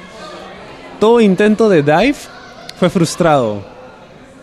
Y hubo, y hubo un par en, este, en esta lucha y eso me gustó muchísimo porque siento que es una movida que se ha utilizado demasiado y que es otra de esas movidas que todo el mundo ve venir. Entonces no tiene demasiada lógica, sobre todo en un lugar tan chico que se intente aplicar ese tipo de, de movidas. ¿no? Creo que era un dive que intentaba Stambuk y Cero lo frena en el borde del ring. Seguro. antebrazo lo- lo claro. frena. Que, o sea, efectivamente, esos boches, es que sí, pues, creo que eso hacía que, que la lucha perdiera el ritmo, que tuviera un ritmo tan irregular, porque frenaban y de ahí tenían que como que coordinarlo ahí Pero resolvían, o sea, ¿no? creo que el mérito está en que resolvían No, rápidamente. de hecho, de hecho. O sea, fue una, fue una, creo que sí, fue una buena lucha. O sea, no esperaba que, que se robara el show, pero creo que cumplió, ¿no? Yo creo que no, no se puede decir que ninguna de las luchas no fue entretenida. O sea, Sí, exacto. todas se hicieron, Claro, todas no solo llevaderas, se hicieron entretenidas. Todas, tenían todas no era, tenían no era una tarea claro. verlas. Exacto. Claro. Era un a ver que cabe para ver la siguiente. Era- Exacto, exacto. Todas eran, Ah, tenían algo. Hay dos cosas que quiero señalar. Eh, por un lado, este spinning pile driver que hace de cero, Mm. la verdad que a mí me, me- me aterra verlo porque da una impresión de que Se le va, va a salir mal. sí. Sí. Siempre, siempre tengo esa, esa sensación cuando, cuando hace el. Pero cumple movida. entonces, pues, ¿no? O sea, esa, Bueno, esa sí. idea de peligrosidad es la que Sí, quiere imprimir y sí. Sobre todo funciona. porque, ¿sabes qué? El giro se extiende por mucho tiempo. Sí. ¿Ya? Entonces, sientes que en algún momento va a salir mal y ojalá que nunca salga. Sobre todo en esa posición de package que no hay protección alguna. Exacto, exacto. Es- es- a mí me, me, me perturba mucho ver esas movidas. Más por- que los Spanish Fly, eh, los standing sobre todo. Por ejemplo, el, el standing Spanish Fly que se mete cero con, con Seven, nunca lo vuelve a ver, ¿no? Porque es Sí, súper es doloroso. cierto, es cierto. En este caso, felizmente frenan del intento, del primer intento y el segundo sale bien. Yo, es que, ¿sabes cuál es el tema del Spanish Fly? Que a veces sientes que el otro puede arreglarlo de repente. Pero en este caso no, todo, todo este, va sobre los brazos de cero, pues, nada más. Y lo otro es que el, comisio- el colegiado, el comisionado, el colegiado Villanueva ha- hace acá gala de, de- de dos momentos en los que como que le inyecta su personalidad a, a la lucha, ¿no? Que es cuando viene este de spot del, del lapo en la frente, hermoso. ¿no? Y luego cuando se cae el colet, creo que el parse, Sí. entonces hace la demanda como que se lo va a poner, ¿no? No, o sea, lo recoge y la gente, oh, oh, devuélvelo, ¿no? Y no, la- como que póntelo, ¿no? Y como que Claro, póntelo. hace el gesto y, y luego como que, ¿no? Entonces, no son árbitros de repente muy... eh, muy invisibles, ¿no? Sino que por momentos toma- le dan como que... Lo justo y necesario, ¿no? Claro. Pero lo chévere es que se sientes, o sea, no solamente con el tema de que los llaman por su nombre completo, sino que sientes que son personas, con, o sea, son árbitros con personalidad, Claro, exacto, exacto. ¿no? Eh, pero que no desborda, ¿no? No son el tirante, no son el Lo suficiente, nada Lo más, claro. Igual Bosset, que en algún momento trataba como que de repetir algunas frases para que se vayan quedando, ¿no? Como que uno, dos, sale acá, ¿te acuerdas? Entonces, que luego irán. O sea, a la larga, de repente uno se vuelve un árbitro un poco tramposón, quizá, o, o de repente se marcan dos estilos de arbitraje y también eso le ayuda, ¿no? Yo creo que, o sea, de Eduardo Villanueva, las que ha arbitrado en Imperio, por ejemplo, aquí, no sé si es porque tal vez la- por la cercanía, pero yo siento que él ha tenido más confianza para empezar a dar cositas, brillos ahí, ¿no? Eh, yo creo que, no sé, o sea, estoy esperando una lucha eh, que arbitre él, o sea, no, no, no, no, no he extrañado, digamos, a, a otros árbitros, ¿no? Paulo y Bueno, tam- Eduardo también es que- estuvieron muy bien. A Villanueva no lo ves desde hace mucho tiempo, ¿no? Por eso, o sea, no, no sentí que había esa pérdida de, de ritmo, ¿no? Más bien había ganas de hacer cosas sin, sin pasarse. Ya hablando muy por el... ¿Por qué? ¿Por qué baja por, la voz? Por el ¿Qué? tema... No, no, no. Ya, ya refiriéndonos mucho al tema de, de los chants, daba ganas de, de corear el nombre de Eduardo Villanueva Como el como, Javier lo hace, Aravena en como hace. Javier Aravena, ¿no? Bueno, Va a tomar tiempo, ¿no? Pero, por ejemplo, lo del colegiado, ¿no? o sea, tampoco es que la, digamos, la organización se haya encargado de personalizarlos, ¿no? O sea, no ha habido voces, no ha habido, eh, ¿cómo se llama? El colegiado, ¿no? Poco a poco irán con eso. Eventualmente, ¿no? Claro, Eduardo Villanueva ya, ya, este, mm, Javier Aravena ya es un clásico en la bóveda, ¿no? En clandestino. Claro. Por el lado respetuoso, ¿no? Porque también tiene otro chant que es un poco Claro. faltoso. ¿Qué, qué- cuál es, por ejemplo? Tienes que encontrar a la gente, pues. Árbitro de mierda, pues. Claro, exacto. Eh, y pasamos a la penúltima lucha del show que para muchos fue la que se robó prácticamente el protagonismo a pesar de no ser el main event. Parece ser la salvaguarda de que Cero termina bastante dañado. Claro, Yo diría de más incluso, porque o sea, vende el cuentas claras pues como algo de, súper devastador. Eh, pero esta, digamos, esta duda que te generaba, el por qué está tan dañado, eh, termina de responderse pues cuando ingresa su excelencia el virrey Rafael de Salamanca, ¿no? Que sigue pues tirando este humo, pues, ¿no? De que, que- que empezó en GLL, ¿no? Claro. este Claro. morbo, calentando. De que para algunos es tal vez la única rivalidad esperada y que podría ser un draw total, pues, ¿no? Ver a cero contra el Virrey. Es un- hay un morbo, pues, de años. ¿No? ¿Qué, otra- qué otra lucha, pues? O sea, la que había era Bad Boy contra Apo, ya sabemos cómo acabó, ¿no? Pero, Claro. pero digamos... Con la Mox, eh, Claro, pero eh, acá hay algo, pues, ¿no? Hay algo que contar. Y yo creo que se lo están, están haciendo esos teaser ahí porque Sí, saben están- que, o sea, creo que queda un poco claro que Gladiadores es la plataforma perfecta para contar esa historia, ¿no? Entonces ojalá, pues, pero, pero no quedó, quedó nada más en una, eh, el virrey lo señala y Axel le muestra el ojo al futuro, ¿no? Que también te indica que a futuro puede pasar algo, ¿no? claro. Que te encanta ese Jimmy, pero es que de verdad... Hay un detalle que me, que me di cuenta cuando Cero está rodando en el ring, como que medio desorientado. Juan Ignacio lo mira como que con, con palta ajena, ¿no? Sí, no, no. Era un más no me toques, pero claro, era medio raro. Sí, ¿no? pero era cuando hay como un... ¿no? Entonces, Sí. eh, Sí, pues fue, fue demasiado. ¿no? sí habían sus Ya se detalles. sintió demasiado, ¿no? Ca- Pero- Cayó un poquito en la parodia, pero al final, pues, o sea, con la entrada de Virrey como que se distrae un Claro, es poco. que era mucho tiempo, ¿no? Sí, era Pensabas que realmente Cero estaba muy desorientado y como que no era su momento, ¿no? Es chistoso porque, claro, si tú ves el cart y, por ejemplo, lo tuvieras en mano, ¿no? De un folleto Es que o no- algo. no lo asociamos, Automáticamente dirías, ah, es porque ahorita entra el virrey, ¿no? Claro. Pero, no, en ese momento estabas tan ido. Es que también la gente había acabado pues con, con el límite de tiempo. La gente estaba ya en otra, ¿no? Se había olvidado totalmente. lo cual le suma mucho a que la lucha te haya como que sacado de, de- de decir, De ah, ya, para ¿por qué la va a pasar eso? No, no, no. O sea, Sí. Se llevó toda tu atención y logra sorprender con algo que estaba cantado porque por el orden Pues sí. sabías que podía haber ese... ese Cierto, es- era, era previsible, pero la lucha te hizo olvidar totalmente, ¿no? Al final te hizo olvidar totalmente. Claro, eso recibe. le da muchísimo más valor a lo que han hecho los dos. Entra el virrey con una tremenda ovación. Sí, ¿no? ¿qué Sobre tal todo- pop de este pata? Y ahora sí se escuchó el tema, ¿no? Sí. Ahora por fin se escuchó bien el Sí, tema, el tema. porque la vez pasada no. Gracias, chamorro. Y, y nada, que digamos, no, no solamente por la recepción de la gente y por lo contrario que es Axel, eh, era un virrey súper babyface, ¿no? O Es- sea, sí, o sea, ya hizo el turn y está claro. sí, ya, ya no me queda duda alguna. Claro, o sea, el virrey, o al menos en Gladiadores, ¿no? No sabemos en GLL, pero el, el virrey era esta especie de, digamos, villano eh, amado por algunos, que es la tendencia de los, de los heels ahora, ¿no? Que ah, siempre el heel tiene fanaticada. Pero en este caso, pues ya era total, ¿no? Sobre todo porque tenías un villano que le podía dar la, la contra y porque, digamos, el virrey jugaba de local en este caso, ¿no? Claro. No era el invasor como en GLL, ¿no? Y tampoco era el, el guardado como en Imperio, ¿no? Acá era, el, jugaba de local, era mi, mi lugar, mi show, y tenías a alguien que decía lo contrario, ¿no? Que era su show. Axel con esta bandana, ¿no es cierto? Que también lucía en las fotos, con la que había entrado antes, pero eh, como una real amenaza lucía, ¿no?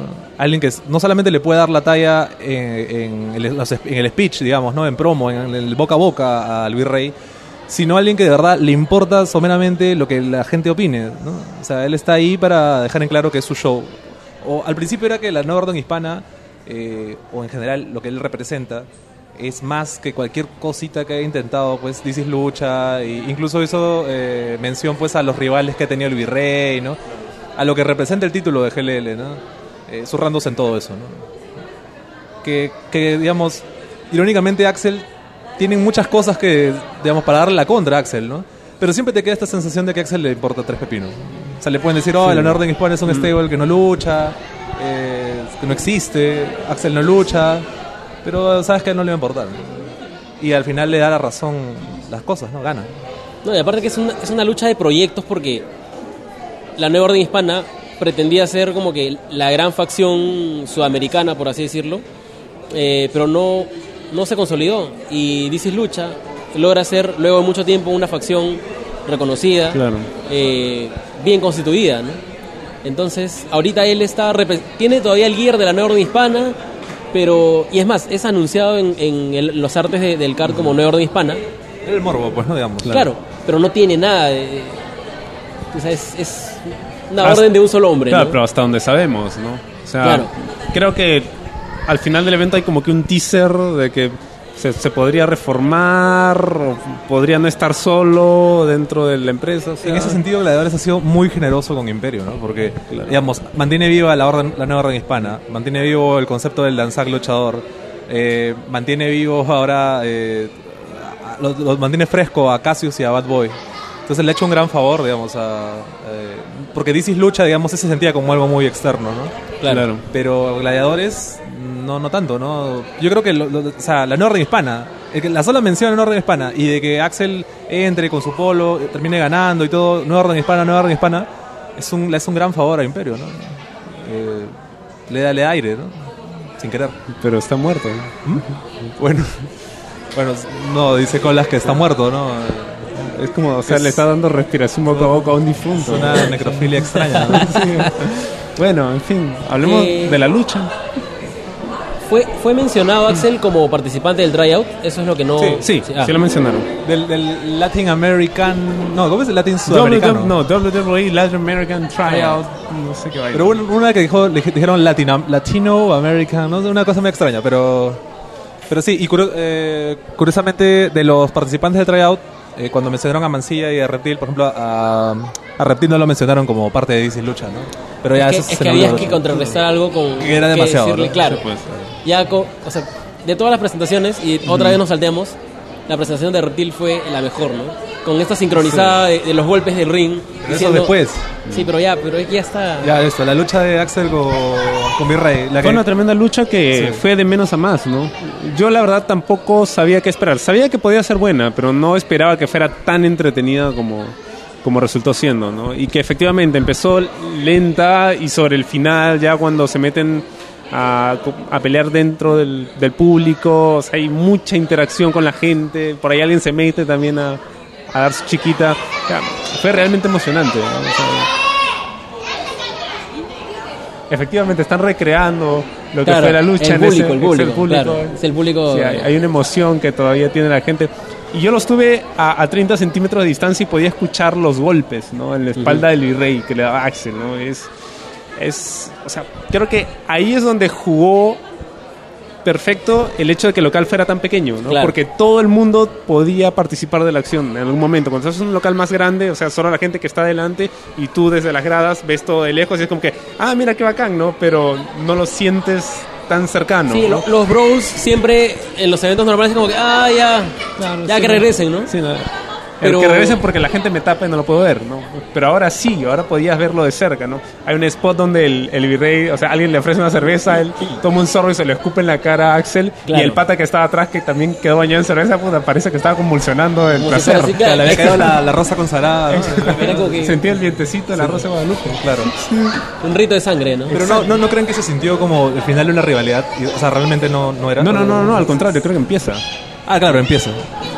Pero también no te, o sea, te deja algo como, como, como el inicio de una rivalidad con el stable tal vez. Pero- claro, pero o sea, al lo que no pasa sé. es que te dejan muchas cosas como que acaba de pasar algo, pero no sabes qué cosa. Claro, No te luego Axel se mete con Reptil, ¿no? O sea, yo Claro. creo que ahí va, ¿no? A- a- Axel, digamos, con su, como, como Kill Bill, ¿no? Con su, Claro, con su lista de con su lista, matando a todo DC Lucha, ¿no? Pero, pero sí, yo creo que por ahí va la- el tema, ¿no? Pero yo lo sentí como, claro, como si fuera el final de algo. Y, pero tienes razón, o sea, claro, es el inicio de algo, algo más largo, ¿no? Eh, muy descarnada la lucha. Sí, muy buena. Muy buena. Sí, este, este detalle que el virrey escupa cerveza es algo... Es bien terrenal. claro, es algo de tan poca clase, por así decirlo. Exactamente. Pero lo hizo en el momento que tenía que hacerlo. No importa, ¿no? O sea, era... Es que funciona en el sentido que, o sea, si lo ves dentro de la historia, Axel es un oponente que lo ha obligado a bajar Exacto. a ese nivel Exacto. para poder ganarle. Y, no aún solamente, así no le gana. Y no solamente ese nivel, sino que a exigirse como nunca se ha exigido Exacto. durante todo el 2018. es su mejor Y lucha en, en hasta mucho ahora. tiempo, en realidad. Ese dive que se manda eh, el rey Efectivamente. es- no lo hace. Mira, desde la ubicación que yo tenía que era el lado opuesto del ring, o sea, yo lo vi todo desde lejos y tenía la perspectiva completa. Entonces, no solo veía al virrey dentro del ring tomando el vuelo, veía a Axel afuera y venía el público detrás. El momento en que hace el salto, o sea, generalmente, a veces cuando se hace ese tipo de dive, uno, el que lo aplica, no eh, aterriza confortablemente, como que se tropieza, o se tiene que apoyar. No, o sea, cayó perfecto. Y el momento en que ves que la gente se levanta, o sea, fue una, fue una toma hermosa. Ojalá lo hubieran grabado desde ese ángulo. No sé si alguien pudo grabarlo, pero creo que, Creo sí. que sí. Y de hecho se ve espectacular, ¿no? O sea, es, es- Exagero con decir que tiene... Exageras. Sí, es posible. Pero tiene estos guiños de, de los dives que hace Kenny Omega. algo así. Hay alguito, O sea, hay- hay o sea, hay un aire. Salvando, salvando las, las Sí, enormes obviamente. distancias. Pero hay, Como- hay un como aire. los de, en- como en los de Sami Zayn lo sentí. Algo Ya, así. ahí está. Más Mejor, por ahí. Sí, Mejor, mejor. ya, por ahí. tienes razón. O sea, como que terminan curva más, ¿no? Los de Kenny son más prolongados, tal vez. Sí, lo de Kenny son más. Eh, sí, es mucho, es mucho más Más alcance. ardilla voladora. Sí. O sea, pero, pero se vio hermoso y sorprendió porque de verdad no te esperabas que el virrey saltara, ¿no? Claro, o sea, es, es, es, eh, una opinión eh, en la que muchos están de acuerdo que el virrey es uno de los mejores personajes y todo lo que quieras. Pero al nivel atlético siempre había quedado esta duda porque las luchas en las que participaba o había intromisión o de repente hacía solamente lo necesario para llevarse la victoria, pero acá sí fue todo por el todo.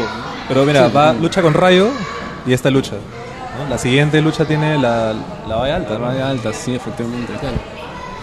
O sea, Y- creo que la siguiente lucha, o sea, se lo puede tomar con calma, ¿no? Claro, Porque también. esta lucha tenía un significado especial, ¿no? Eran dos facciones, o sea, se había vuelto más personal el feudo. En el próximo, como Axel va a estar con Reptil, o sea, el Virrey puede hacer algo un poco más, no sé, de repente, no creo que vaya contra un heel, porque no hay más heels, ¿no? Salvo Pero ¿no? hay una necesidad de ganar, ¿no? No, de- definitivamente. No. Yo, o sea, la, la próxima lucha la va a ganar, de hecho, ¿no?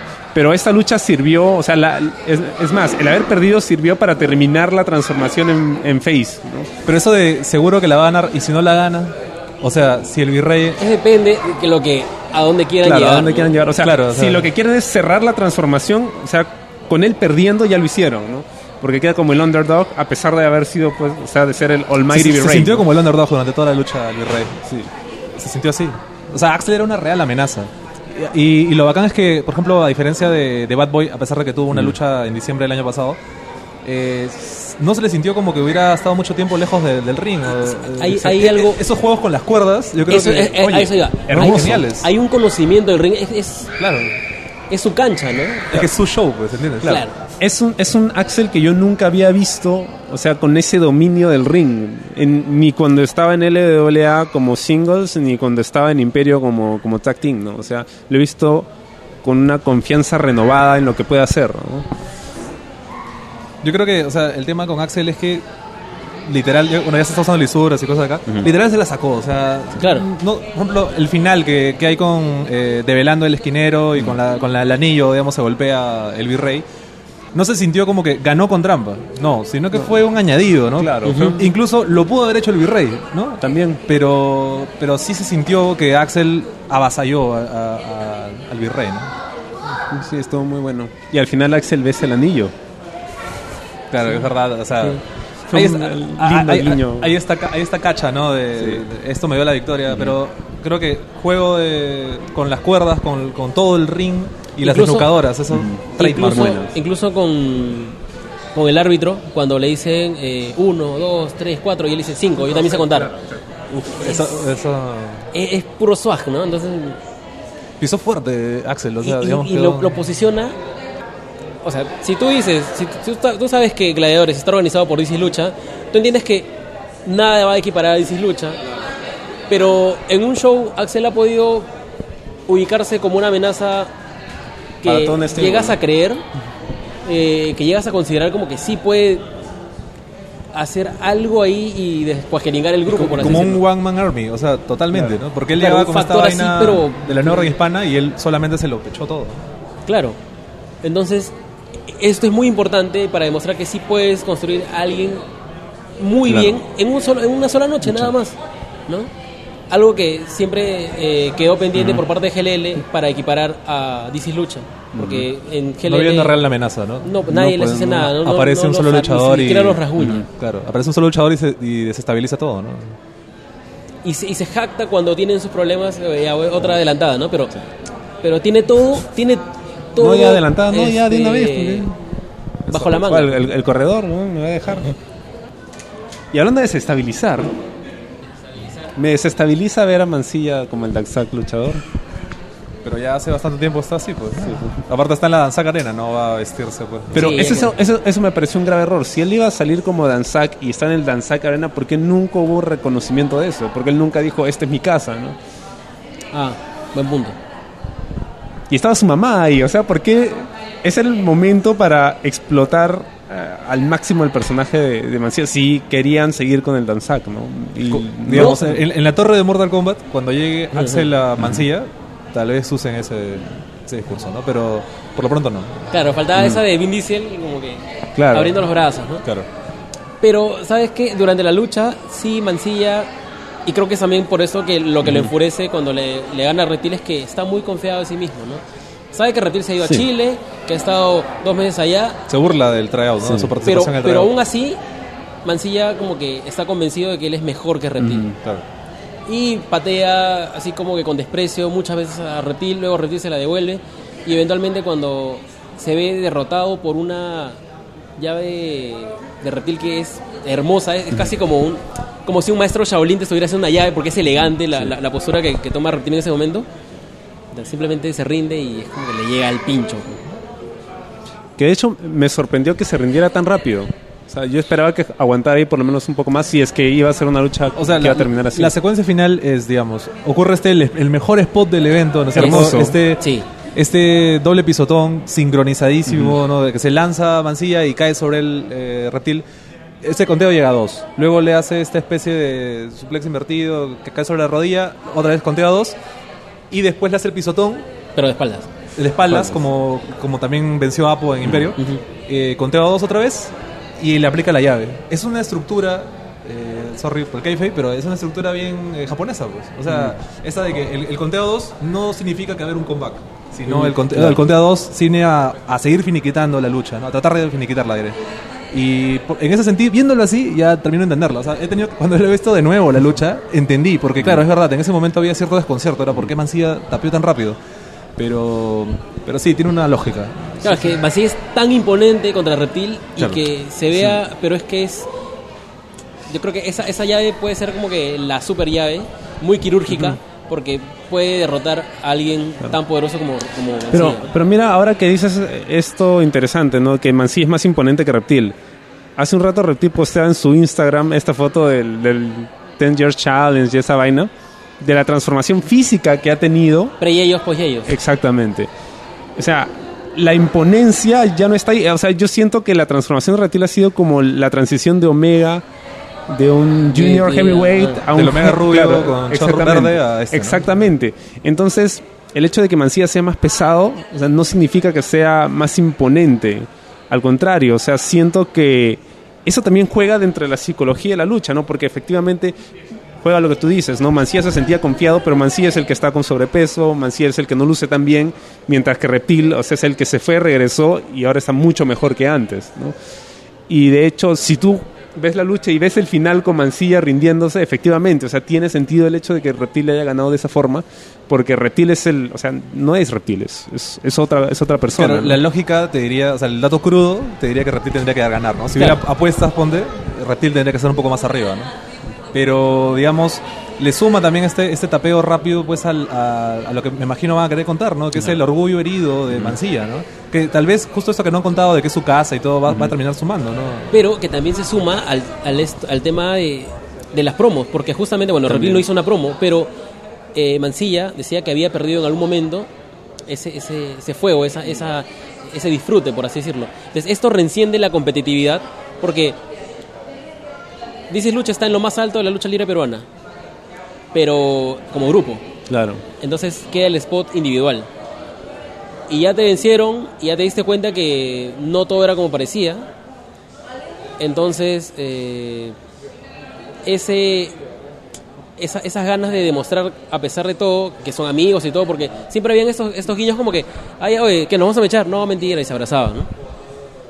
Pero le despierta eh, a, a Mancilla esas ganas de, de mostrar algo, de competir, y que puede terminar saliendo un No, o sea, si, el, el evento de gladiadores en diciembre cierra con la misma lucha, o sea, el, el, el Sería rematch, brillante.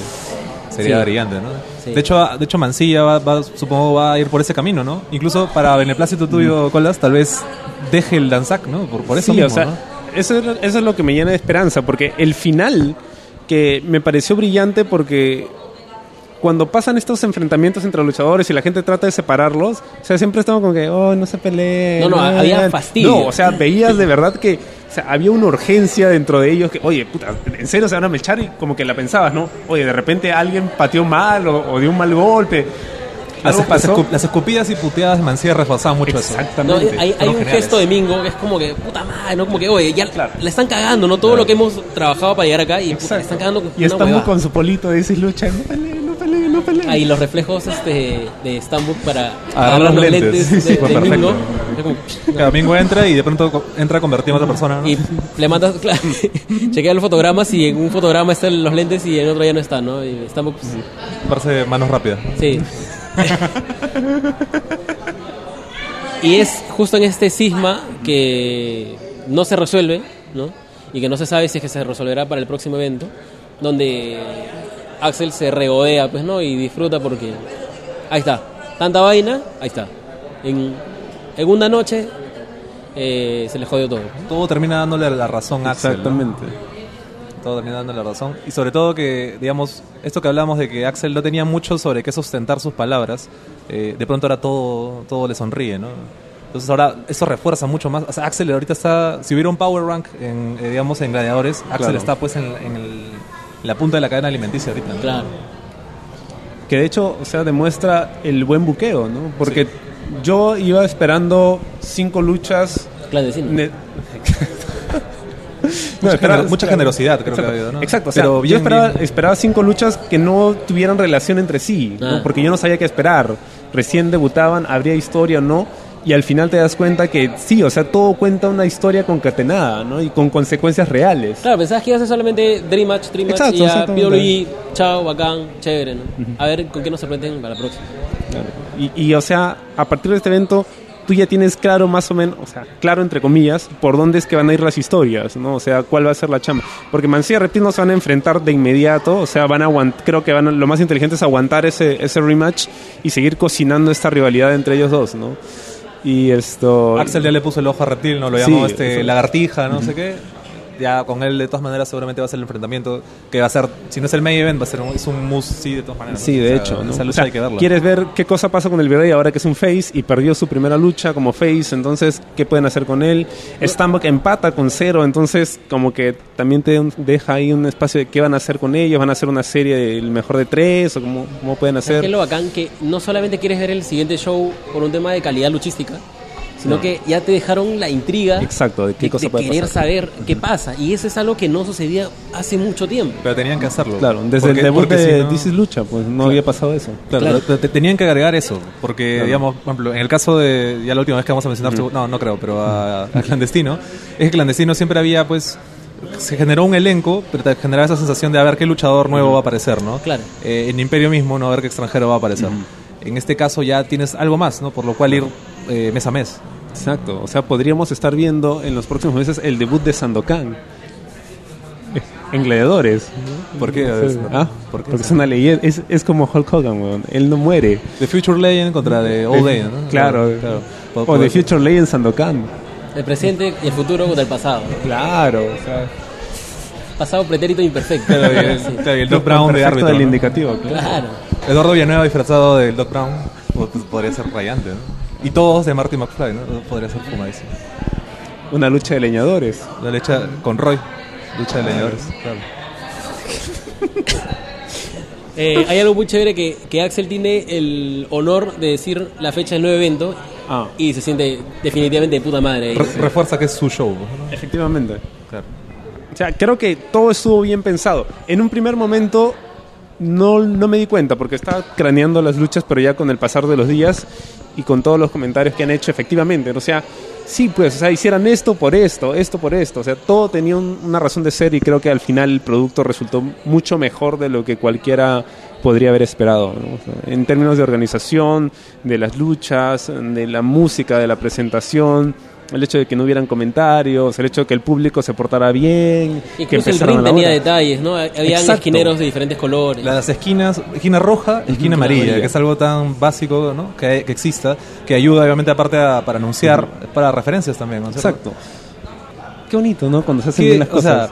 es difícil. Eh, ¿qué, qué salió mal? O sea, es verdad que hay detallitos. Hasta había agua en el baño, brother. O sea, puta, lindo.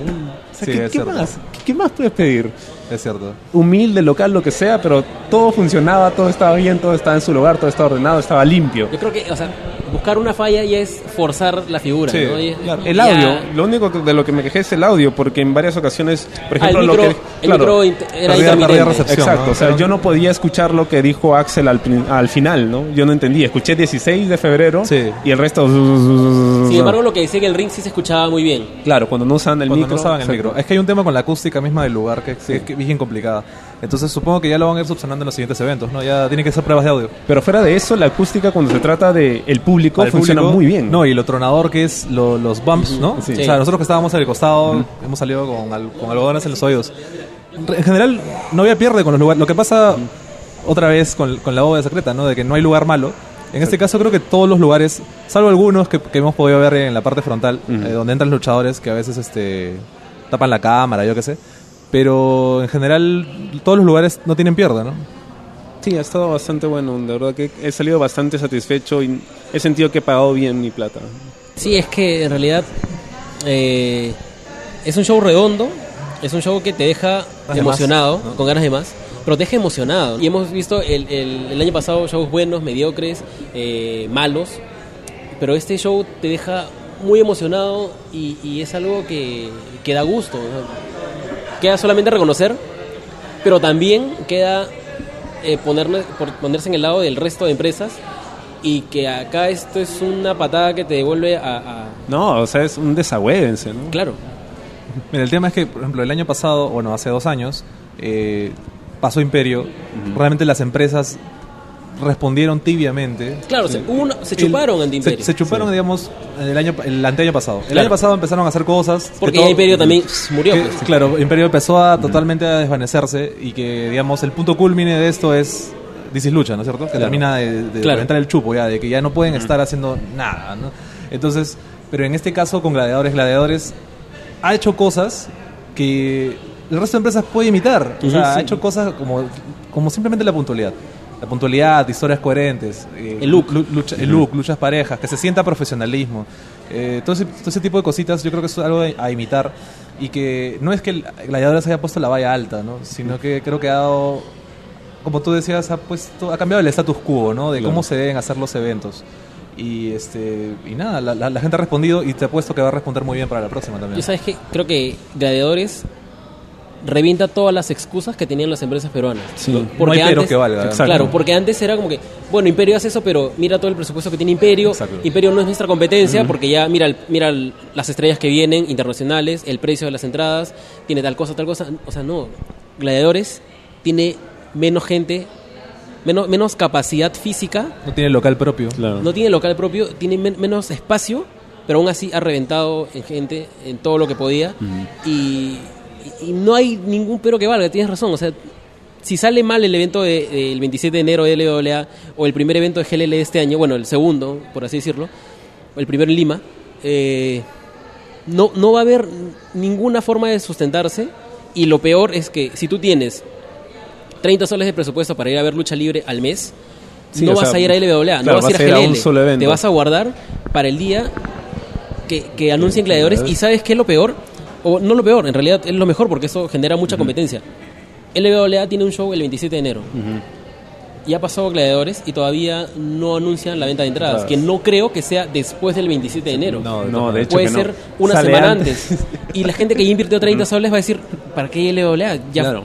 tengo lo mejorcito acá. Tienes que haber una, una gran manera de convencer al público que tiene De que ir a LWA y que tiene tiene que ir a GLL. Eso, eso puede terminar en algo muy bueno o algo muy malo, ¿no? Sí. Porque intentos de hacer cosas que llamen la atención ha habido durante el año pasado y con cosas muy extrañas, ¿no? O sea, ha habido DC Lucha por un lado y ha habido eh, Rey Pantera, ¿no? O sea, tienes, tienes intentos de hacer cosas para llamar la atención. Es que había como que una... una O co- Coco, ¿no? En, en los había periódicos. una sintonía, ¿no? O sea, Astaroth, ¿no? LWA empezó muy bien su año. eh, como que dice, no le temió mucho a Imperio a- en inicios en enero. Luego se fue desinflando y GLL empezó a subir, eh, busteado por, por DC Lucha. Y GLL se sentía el rey. Pero ya no había LWA casi, pues. Entonces, y si no hay otra cosa. Que nunca ha habido competencia, pues, ¿no? Y- Ahora, Exacto, ahora va a estar ahora muy encarnizado. claro. Ahora va a estar muy encarnizado. Si es que- Imagínate, si es que quieren hacerlo, ¿no? Imagínate que Gladiadores duplique su frecuencia a, a dos veces por mes nada más. No, es demasiado. Es, o sea, se me hace demasiado, pero sí, pues ahí, ahí te comes todo el público, pues. Porque, porque, o sea, valga en verdad, es el público de lucha libre en Lima, es reducido y tampoco es que tenga demasiado poder adquisitivo. Claro. Entonces, o sea, también tendrán que jugárselo con cuidado, ¿no? Creo que un evento una vez al mes ya es bastante ambicioso, porque es algo que no se hacía desde Hace mucho. cuando, desde los mejores tiempos de LWA, ¿no? Claro.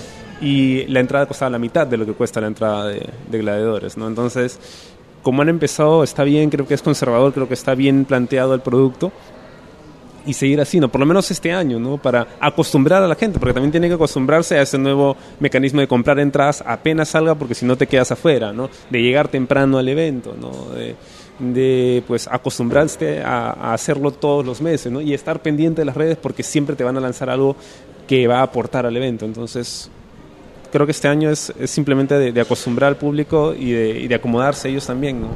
Sí, y al final esa asistencia es la que es el mejor medidor que hay, ¿no? Porque te vas a dar cuenta que tus números van a bajar. eh, en Chile hay muchas empresas, pero también el terreno de Chile es extensísimo. Hay un gran público, ¿no? Y lo que hacen es también como que por zonas, ¿no? Por regiones, claro. Obviamente, si estás en Calama no vas a ir a Santiago a ver cinco luchas clandestinas porque no te da, pues, ¿no? Eh, entonces, de repente ahí podría estar la solución si es que si es que se dan cuenta que no pueden tener un producto tan bueno como Gladiadores. Bueno, irónicamente hemos visto este intento pues de GLL de, de moverse por provincias, ¿no? Claro. Que se O- siente como una huida, ¿no? Una- o, un retro- o sea, no sé. O sea, Por están ejemplo, reculando. claro, ¿no? está Por reculando. ejemplo, eh, GLL volvió al norte, a, a- Lima Norte, mejor dicho, el año pasado. Entonces, si de repente no le funciona, Tal vez podría ser Vuelve a Lima Norte, ¿no? Que Pero es volver a ir a base, invierno. ¿no? Pero aún así es prácticamente la misma gente, ¿eh? Exacto. O sea, porque al final... Al final todo es Lima. Claro, todo es Claro. Lima y, y lo único que tienes que hacer es, bueno, está pero tomo carro y se acabó. O sea, siempre hay una ruta, hay una forma de llegar. Si quieres ir, vas a llegar. O sea, la vaina es que quieras ir. ¿no? Y ya Claro. esa es la chamba de la El empresa. año pasado ha habido un evento al mes, más o menos. Y claro, es casi el mismo público. Pero ¿qué pasa cuando tienes gladiadores mes a mes, ¿no? Y tienes dos empresas todavía aparte. Y, y ¿no? eso que no compiten el mismo día. Claro. Porque Gladiadores No, el día está en la que pase franja el eso, sábado, pero el día que pase eso, claro, va a ser como que una destrucción total. Claro, si es creo- que no se ponen las pieles las otras Gladiadores les ha empresas. hecho un favor también a los demás poniéndose sábado, ¿no? Porque no va a chocar, pero va a haber un día que obviamente va a ser sábado y domingo el otro evento. ¿Y, Y, cómo y- será? y ahorita la chamba es del público de exigir, ¿no? De decir, oye, mira lo que obtengo por 30 soles, mira lo que obtengo por 15. No, ni siquiera tienen que exigir. Es simple, no vayan. O sea, si no te gusta algo, no lo compras. y Punto. Y es la También. mejor forma de decir a la gente, ¿sabes qué? Tu producto no me gusta. ¿no? Bueno, salvo el, el core que es Dices Lucha y los de Imperio, eh, como, bueno, Axel, vemos. eh, estos luchadores los puedes ver en otras empresas, ¿no es cierto? O sea, Cava, eh, bueno, la misma gente dice lucha en GLL porque todavía son campeones, este, Cero. Entonces, eh, ¿qué está haciendo las demás empresas con ese talento? ¿no? Claro. ¿Por qué están brillando tanto aquí en un show y en el resto pasan un poquito desapercibidos, algunos? ¿no? Claro. Eh, y aparte que es la, ex- la experiencia que te vende también el mismo show, ¿no? que es muy distinta a cualquier otra. Entonces, eh, el año, luego de mucho tiempo, el año está bien interesante, ¿no? Tenemos dos shows, el primero en Lima y ahorita en dos semanas tenemos la respuesta, por así decirlo, de LWA. Bueno, con eso cerramos, en realidad yo creo que no hay nada más que decir. Ah, ya, rápido. No había ¿A qué, nada. otro- a qué otros Ah. luchadores te gustaría ver en Gladiadores? Infest, sin dudarlo. Ojalá. Ah, Max por parte de la WA y por parte de GLL. Ah, mm, ah, mm, ah, mm. De repente Alexa. Sí, ¿no? ojalá que Porque Alexa- todas las luchas que ha tenido Alexa últimamente son buenas. Son buenas. Hay que afinar algunas cositas, pero sí, pues es probablemente uno de los mejores luchadores. O sea, ni siquiera no, es uno de los mejores luchadores en este momento. Comparando el año pasado nada más, yo creo que Alexa tenía un mucho mejor año que Cassius. Y Sí, de Cassius lejos. ha podido dar la talla, yo creo que Alexa también podría hacerlo. ¿no? Sí, de hecho. A mí me aceleraría ir a, este, ver a Ian Mulich. Por Ojalá. un tema de estos luchadores que han estado como que de vacaciones, por así decirlo, todo este, todo este año que ha pasado. Podría ser, podría y que ser. este es el, el momento donde pueden tener un segundo aire. ¿no? Sobre todo porque va a tener mucha más libertad, ¿no? Ya no va a tener tantas Es, restricciones. pues, ni nada de pues, eso. o sea, ese Gil Ian, ¿no? De LWA, que era como que. donde fluía, ¿no? No este Good Guy Ian, ¿no? Que es medio forzado, cartonado, ¿no? Pero habrá, habrá que ver cómo entra Mulich, ¿no? Porque supo- supongamos, ¿no? Que entra como Hill, eh, ya estando Axel. Sí, pues. También. Pero de hecho que va- podría encontrar un espacio, ¿no? En la- sería bacán. Ojalá que, que- que llegue, ¿no? Aunque Sería- ese es otro tema curioso, ¿no? Tampoco hay tanta gente como para jalar alrededores. ya, ya te has jalado a lo mejorcito, entonces, Que tampoco va a ser un roster estático. claro, va a ir rotando. Entonces, también ahí hay un detalle de, de esfuerzo entre ellos para como que dar la talla, ¿no? Y de los otros luchadores que digan, oye, yo estoy acá en esta empresa, pero sí me gustaría formar parte. Entonces, ¿qué tengo que hacer? Pucha, manejar bien mis redes, mejorar mi look, entrenar, ¿no? Entonces, hay muchas cosas que tienes como que cumplir para, para llegar a este, para pasar la, la prueba, pues. Bueno, lo La bacán es que la calidad del show y todo te da... O sea, yo creo que los luchadores mismos van a querer participar. Sí, de ¿no? hecho. No, no- no creo que, que se cierren a, a no querer participar en este show por, por X razones, ¿no? Pero como los luchadores que hemos mencionado, creo que todavía hay un resto, ¿no es cierto? Todavía hay luchadores que pueden... Este, ser interesante que vayan rotando ahí. Lo que me queda eh, para decir es que es probablemente la mejor opción que hay para que puedas contagiar a alguien de ver lucha libre. Claro. Ah, sí. hecho. Siempre habían, ya, sí, este show es bueno, pero estas dos luchas, el resto es como que no es normalmente Exacto. así, ¿no? Como, mira, acá no sé qué pasó, ¿no? Mira, a pesar del tema televisivo, yo creo que Imperio apuntaba también un poquito a eso, ¿ya? De traer así Sí, pero un ¿sabes show grande, ¿no? Las Pero, luces y pero todo. terminabas por desgastar a la persona que iba. Claro, porque los Claro. shows eran largui- Es verdad, te llevabas una mala experiencia, ¿no? sí. Pero esto, esto es súper eh, para una ruta turística, si quieres, incluso. Exacto, porque es corto, es directo al grano, o sea, tienes todo a la mano, es relativamente céntrico el local, está cerca de Miraflores, ¿no? Si quieres lo puedes hacer, o sea, digamos que... o sea, Yo creo que la gente ha salido muy contenta. favor. Y me imagino que mucha gente salió mucho más contenta que Imperio, Sí, sí, porque no tenía todo el disgusto de salir cansado un domingo por la noche, ¿no? de haber esperado dos horas, pudriéndose de calor. Entonces, ¿Cuál ha sido el último show de lucha que de verdad, o sea, tengas la seguridad de que toda la gente se ha ido feliz, o sea, tranquila, ¿no? Independencia pues, de GLL. Ah, bueno, ahí estuvo, ya, eso fue el, Claro. el, el, el post-orgasmo, ¿no es cierto? Que fue la, la entrada, ¿no? De- pero ya por el final nada más. claro. Por el final. O sea, Yo creo en que realidad fue la, show la de la- redondo, no, re- no, no, no, o sea, no. era como todo lo que hacía GLL, la mitad era Monse, la mitad era buena, ¿no? Ya, O por eso. Un show redondo puede ser Reyes 6. Lo más, lo más, Sí, pues, lo más cercano. Pero incluso Reyes 6 fue demasiado largo. Fueron cuatro horas. Es un montón. Para un evento aquí era un montón. Y claro, luego viene Imperio y se surre en eso haciendo un show de 6, 7 Pero igual horas. es ¿no? lo más cercano. Claro, no, definitivamente. O sea, hasta ahora ese sigue siendo el mejor show de todos, ¿no? Sí, el año pasado estuvo complicado, ¿no? Sobre Sí. No, ha sido muy irregular, en Claro, realidad. fue muy regular, ¿no? Eh, No, yo creo GLL que- fue Jaguar Lucha probablemente, eh, pero el año 2 resaltó ¿En un serio poquito Jaguar más. No, o sea, Jaguar Lucha, digamos, de la mitad para adelante del Ah, show, tuvo, claro. tuvo muy buenas luchas, ¿no? Cuando menos parejas. Es ¿no? que siempre ha sido una, una oportunidad desaprovechada. Acá Siempre. lo que tenían lo utilizaron y... De puta madre. Eh, quedan 10 minutos de, de- de Listo, espacio. ya, y Sí, ya, con ya. eso tiene- Vejiga, y- alucina que desde que salía de chambear quería orinar. ¿Y por qué no lo hiciste? No lo sé, de repente querían grabar y ya. Eso, pues, eso explica tus ojos amarillos durante toda la grabación. así es. y burbujeantes. Pero pasa es que- Estamos buscando por algún lado escapar. Claro. ese, ese es el profesionalismo, ¿no? Que Claro. muestro cuando, cuando hay que grabar. sí. Aprende Juan. Listo. Eh, nos despedimos. Gracias a Colas por participar Gracias de esto. por la invitación, También gracias al invitado que no vino. No, mentira. Este, un saludo a Rodrigo. A que Rodrigo. no ¿Crees vino. que le ibas a agradecer? No, de hecho, de hecho era, de hecho era el, el- la idea original. De hecho, la idea con- original es que estuviera él, no yo, pero No, bueno. la idea no, original era, era algo. conversar los cuatro, con, con Rodrigo también. Eh, no se pudo esta vez, ojalá que se pueda para el siguiente. Y- Ya lo estamos comprometiendo básicamente por, Sí, por aquí. Ya. Eh, Pero esto es parte, ¿no es cierto?, de esta, podemos decir, segunda temporada, del, o tercera, cuarta, no sé, ya lo verán seguramente en el título. Claro, es Sí, que como, primera- como el roster de gladiadores también va a ir rotando. Pues, Claro, va, cada- va cada rotando un poquito, exacto. Y este, nada, no sabemos cuánto va a ser el corte final. One se encargará de editarlo, todas las groserías y obscenidades. sí, sí. que- Bueno, habrá una versión alterna, ¿no? Sí, ojalá. Ah, podría, podría haber, sí. PG y no PG, ¿no? Quedó, quedó muy gozador. Libre de, ra- de racismo con mucho erotismo. Bueno, entonces nos encontramos en el próximo evento que sería LWA eh, Punto de Quiebre 2019. Al que colas no creo que va- vas a ver. No, no. bueno, ya buscaremos otro comentarista entonces. Pero este, Podemos dibujar, ¿no? Poner una foto tuya y como que... que- Claro. Bueno, en todo caso, con colas hasta tal vez el próximo evento de gladiadores. Probablemente, Eh, sí. Tal vez más temprano para que pueda regresar más temprano a su casa. Así es. Pero eh, nada, pónganos en comentarios. Sé que el, eh, los comentarios en el mule son súper escasos, pero eh, ¿Qué les, son bien pareció. ¿Qué les pareció? ¿Qué les gustó? ¿Qué no les gustó? Ayúdenos a encontrar algo que no les haya gustado, eh, porque ese feedback es muy importante en realidad al final. Y, Y si les gustó la participación de colas, ¿no? Si quieren que siga. O, Así, o- gracias. o si- Claro, no, Apreciaría no. mucho el feedback. Sí, sí, sí. Sí, ah, bueno, está bien. Claro. Y ya, pues este. Y escuchen su podcast también. Ah, gracias, ha dicho gracias. cosas parecidas a las que aquí ha dicho. Gracias. Coladice.com con K y con. Z. Un CC como ¿En en qué plataforma Barcelona. está disponible? Estoy disponible, bueno, en la página ¿Tú? web. Ah. Estoy, ah, yo. Bueno, estoy en Tinder. De hecho, por favor, denle corazoncito. Y nada, estoy en Spotify, iTunes, Mixcloud, eh, iHeartRadio, eh, TuneIn y un mon- en realidad estoy en varias, que la verdad es que no estoy seguro en cuáles, pero ahí me encuentran. Ahí en iVoox, por supuesto. Lo más rápido, colasdice.com, al toque Exactamente. Con entrevistas a luchadores y a gente que no ha entrevistado a Juan todavía. Listo, Que despedimos. no entrevistaré tampoco. Ah, Ok. Ya, ahí está.